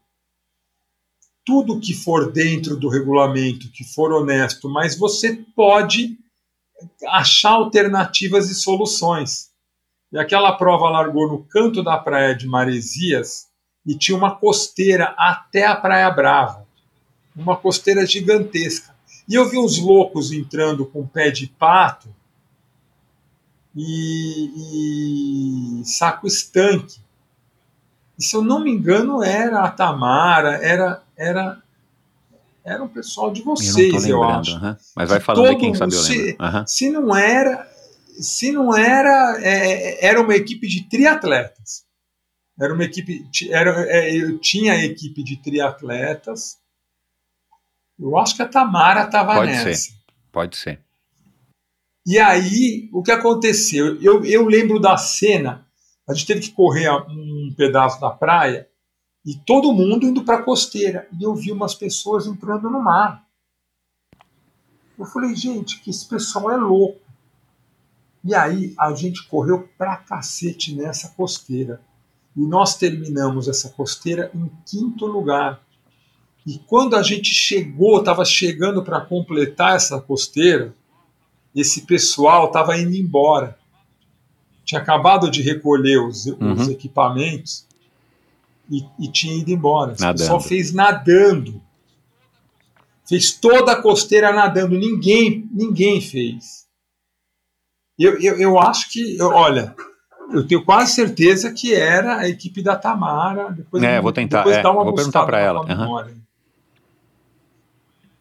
Se não era, era a equipe do Sarran, não sei se o Sarran estava nessa, era, era o pessoal do triatlo. E foi onde me abriu a cabeça que na corrida de aventura sempre tem alguma coisa para você pensar. Sempre tem alguma ideia, sempre tem alguma coisa. O longo geralmente eh, pode ser mais rápido. Tem muita coisa legal. Assim, isso também que é muito que eu tenho muitas saudades. Interpretação, né, Zé? a interpretação do que você tem ali na tua frente com o mapa e com o que você está vendo, né? Não adianta olhar só o mapa e não adianta olhar só para frente. Você tem que né, colocar a massa cinzenta para funcionar e achar as melhores as melhores saídas. Você gostou do para terminar aqui agora mesmo? Você gostou da, de como foi trans, transmitida a prova, como foi contada o Eco Challenge né, 2019? Eu acho que foi. Eu, eu gostei porque assim eu acho que era um objetivo muito audacioso você fazer no formato reality show aí claro, assumido, é. porque o Eco Challenge era, mas Exato. não era assumido. Exato. Né? Então, essa vez não, os caras pagaram tudo para todo mundo e era assumido. Mas eles conseguiram fazer isso sem tirar o aspecto uhum. competitivo. Uhum continuando sendo uma competição onde ia ganhar quem fizesse o melhor e ganhou quem quem, uhum. quem merecia, quem foi, quem foram os melhores. Eu gostei sim. Legal. Achei uma pena que deu bem junto com a pandemia, junto com tudo, e o projeto é, não cara, continuou. Poxa né? vida, porque era um Porque era um projeto de três então, provas, né? Mas eu acho que também deve, ser, deve ter sido muito caro é. fazer aquilo. É, você lembra do Escobar, claro, né? Você deve ter visto o Escobar lá em Fiji, né? É, é. lógico. Ele que lógico, ele não podia falar lógico. nada também, mas enfim, ele é meu amigo até hoje, a gente conversa aí com bastante frequência. E, e ele, né, uma certa altura, ele falou: não, cara, vai abrir aqui as inscrições, vai ter Eco Challenge, o, a segunda versão, né? Que seria acho que agora em 2020 ou 2021, se eu não me engano. Aí a Camila disse que se inscreveu, né? A Chub disse que se inscreveu e tudo mais, e de repente a gente recebe é. essa, esse balde de água fria de que, pelo menos temporariamente, não vai pena, acontecer e, e, a gente não ouviu falar mais nada, né? Vamos ver agora, é. 2022 em diante, já com a pandemia, é, enfim, uhum. pelo menos sob controle, se, se de repente os caras não alguma, arrumam uma maneira, mas é difícil. O Said é descrente, né? Ele até falou isso aqui, se eu não me engano, ele conversou aqui no, no nosso episódio, no episódio dele. Ele é, ele é descrente, porque ele acha que, cara, a corrida de aventura é inviável, né? É, eu ouvi o episódio todo do Said, mas é, é que o Said, ele, ele... Exato, é. Ele pensa no lado business, né? no lado mas tem muitos esportes é, olímpicos, inclusive, que sobrevivem da paixão, que não tem. É, muitos, né? Muitos. É. Grana. E É. esporte olímpico. É. Esporte olímpico. Não tem approach, não tem investimento. Os atletas ainda têm praticamente que se bancar. E eu, eu para mim, a corrida de aventura não acaba. Eu não acho que a corrida de aventura acabou no Brasil. Inclusive, eu acho que hoje nós temos o mesmo número de adeptos, talvez até um pouco mais. Nós temos a mesma quantidade de, aliás, Uhum. mais provas do que tinha naquela época que a gente estava lá competindo. Então, eu não tenho essa visão em relação eh, à corrida de aventura ser um esporte que acabou no Brasil. É, não, e- Não acho, não, não. acabar não acabou e a gente tá vendo aí, né? E, é, enfim, tem. É que eu acho que aquilo ali, ó, em tudo, em tudo, você tem o lado poético, o lado, o lado saudosista. Tudo na vida você fala, ah, naqueles bons tempos. Realmente, para a gente Exa- que é, viveu aquilo, Exatamente o que eu acho. ah, ah, aqueles bons tempos Exato, não vão é, voltar é. nunca. É, o, o que fala é que hoje não tem a mesma competitividade. Ou seja, que não tem tantas equipes que disputam é, com aquela rivalidade, com aquela, sabe? É, talvez não. Talvez isso seja verdade. Mas o, eh, o ritmo é mais forte, não é pior. Eu tive a oportunidade de fazer corridas poucas, mas fiz uma corrida quatro anos atrás, fiz uma corrida dois anos atrás, eh, fiz uma brincadeira o ano passado, curtinha, e eu posso afirmar que não, o ritmo é mais forte agora. Agora, é, é, fisicamente, é mais Uhum. do que antes. A performance é Uhum. mais forte. É, cara, e é, é- é isso que você acabou de falar, eu tenho. Eu, eu aprendi já faz algum tempo. Essa história da gente tender a achar que na nossa época era melhor ou era mais legal, como a gente ouve dos nossos pais, né? Ah, na minha juventude não tinha celular, dava tudo certo, e né, a gente ia pro bailinho. É, cara, é, é é muito uma questão Uhum. mesmo que a gente pode ter o direito de dizer isso, mas é, a Camila, que é bem mais jovem do que a gente, quando ela tiver talvez a nossa idade e ela tiver ainda nas coisas de aventura ou não, ela vai dizer que a época que ela viveu o auge foi essa época agora que ela tá de fato num Claro. auge, né? Então acho que é muito uma questão de perspectiva. Que a gente viveu Exato, o nosso auge. exato. Foi o nosso Não, auge. é na difícil pegar uma pessoa mais jovem e fazer ela entender, né? E fazer ela entender isso, porque a pessoa é jovem e não tem nem a experiência de vida e nem a, a, a, perspectiva que a gente tem. Então, eu acho que isso é uma coisa natural. Eu evito aqui no Endorfina ficar falando isso, porque eu já aprendi que, cara, eu tenho a minha opinião e, e a minha experiência, e não é a mesma opinião nem que a sua, nem de quem está ouvindo, e nunca as experiências e as perspectivas são exatamente as mesmas. Então, a gente tem que ter essa noção também, essa clareza. Zé, muito obrigado, cara. Que conversa bacana, cara. Olha, valeu a pena ter Valeu. esperado, cara. Que gostoso, foi bom mesmo. Eu agradeço a oportunidade eh, de estar com você. Acho que esse trabalho é muito bacana. Eu vou ficar mais atento a ele a partir de agora, porque eh, o que eu acho bacana que eu quero te elogiar é que você tem aí um podcast segmentado no esporte, né? Eh, na tua origem bastante da corrida, do triatlo, mas a gente vem aqui e a gente fala da vida, né? Então são pessoas que têm a ver com a, com, com a gente, que gostam de coisas similares, gostam de esporte, gostam de natureza e trazem aí coisas uh, bacanas sobre a, a visão de mundo, de vida do ser humano, né? Muito gostoso, muito legal, Obrigado, parabéns. Acho que isso é uma missão aí que você está cumprindo, é um legado, é uma coisa que está aí, está documentado. Exatamente.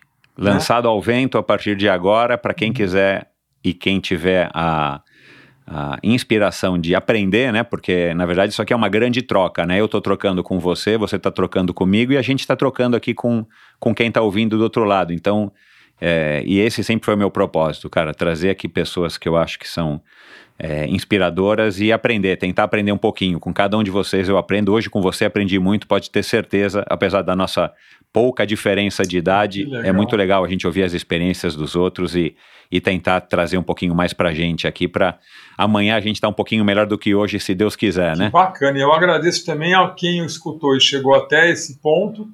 Muito obrigado por me aturar.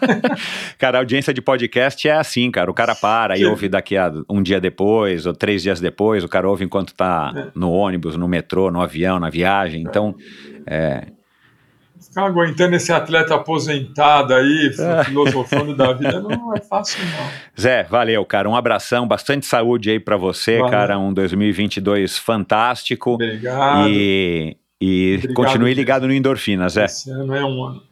Em breve eu vou trazer é o Gui, viu? Nós vamos um ouvir também as histórias dele também.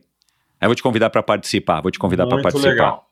Eu vou te, eu, eu, eu vou te propor eu, você sabe que eu, eu tenho essa mania de gostar de ficar inventando moda, como dizia minha avó, de você um dia fazer um, é, no, no, caso da corrida de aventura, um, um coletivo, escolher algumas pessoas para a gente só contar Isso. a história das provas. Porque você vê, hoje a gente falou tanto. Nossa, mas tem história. Mas a gente nem. Eu nem. É, eu nem contei nenhuma, tem tanta história engraçada, tem tanta história engraçada, que um dia a gente podia juntar uma turma aí para Não, show de bola, cara. Pode deixar que eu vou colocar esse projeto em prática. A gente faz um, uma contação de histórias aqui e ainda você, a gente pede para você dar uma palhinha no violão de vez em quando, só para quebrar o ritmo e as, e as pessoas poderem tomar uma água. ah, não, coitada. Aí você tá, aí você tá, é, coitado do pessoal. Escutar os velhos ainda tem que escutar eu tocando. Ô Zé, Obrigadão, tá cara. Um então. abraço, lembranças um para todos hein? aí, cara. Valeu. Valeu. Saúde. Valeu para todos nós. E é isso. Muito obrigado pela sua audiência. Espero que vocês tenham curtido essa conversa é, semi-pseudo-filosófica com o meu amigo Zé Pupo, o cara que fazia tempo que eu estava querendo conversar e de fato rendeu uma conversa excepcional. É um cara aí muito respeitado e muito admirado nas, no, no círculo da corrida de aventura e pelo que eu entendo também no círculo aí da canoagem, um cara super respeitado, gente boníssima. E, bom, foi uma conversa que. Mais uma conversa excepcional que eu adorei. Tomara que você também tenha curtido. A gente já conversou aqui, aliás, eu já conversei aqui com várias pessoas que fazem parte desse mundo da corrida de aventura, do círculo também de amigos e conhecidos do Zé. Entre eles, claro, a Camila Nicolau, perdão, que fez uma participação aqui mais do que especial. Ô, pessoal, desculpa. É, o Alexandre Freitas, cara que trouxe as corridas de aventura para o Brasil, que infelizmente faleceu aí agora em 2021. Rafael Campos, o Said Ayat, o Achub Guimarães, e, enfim, tanta gente legal aí que, que já passou por aqui e muita gente que vai vir. Eu estou tentando aí também me inteirar um pouquinho mais aí da, da cena mais atual das corridas de aventura para trazer também aqui. Você também ouve histórias fascinantes com convidados que têm no, na veia, no sangue, na veia, no, correndo pelas veias a corrida de aventura. E é isso, pessoal. Mais uma vez, obrigado. Entrem no endorfinabr.com, meu site. Lá você encontra o link para assistir a trechos dessas conversas no meu canal no YouTube. Você encontra também uma possibilidade de apoiar esse projeto, apoiar financeiramente esse projeto e apoiando você ganha aí brindes bem legais, camisas, camisetas, coisas bem interessantes que eu produzo aí com exclusividade com alguns parceiros meus. E lá também você pode assinar a newsletter semanal do Endorfina. Toda sexta-feira eu envio um e-mail falando sobre o episódio da semana e compartilhando com vocês curiosidades e assuntos que eu acho que são interessantes e que podem te trazer algum tipo de inspiração também para o seu final de semana. É isso, pessoal. Um grande abraço e até o próximo episódio do Endorfina. Valeu! Você conhece a Bovem? Há mais de uma década, a Bovem gerencia projetos e negocia a entrada de novos clientes no mercado livre de energia. Com uma equipe experiente, a Bovem se compromete com os bons resultados, atuando através de escritórios espalhados pelo Brasil. Descubra as vantagens de ser livre e saiba se a sua empresa também pode ingressar neste mercado. Seja livre, fale com a Bovem. Bovem, energia que inspira. visite bovem.com.br e siga Bovem no Instagram no arroba bovem energia. Obrigado por ouvir esse episódio do Endorfina. Acesse o endorfinabr.com, vá no post do episódio de hoje para conhecer um pouco mais sobre o meu convidado e alguns assuntos abordados em nossa conversa. Lá você ainda encontra todos os episódios do Endorfina. Siga o Endorfina BR no Instagram e confira imagens inéditas e inusitadas dos meus convidados. Participe enviando comentários e sugestões. Se você curtiu, colabore assinando Endorfina no seu agregador de podcasts preferido e compartilhando com seus amigos.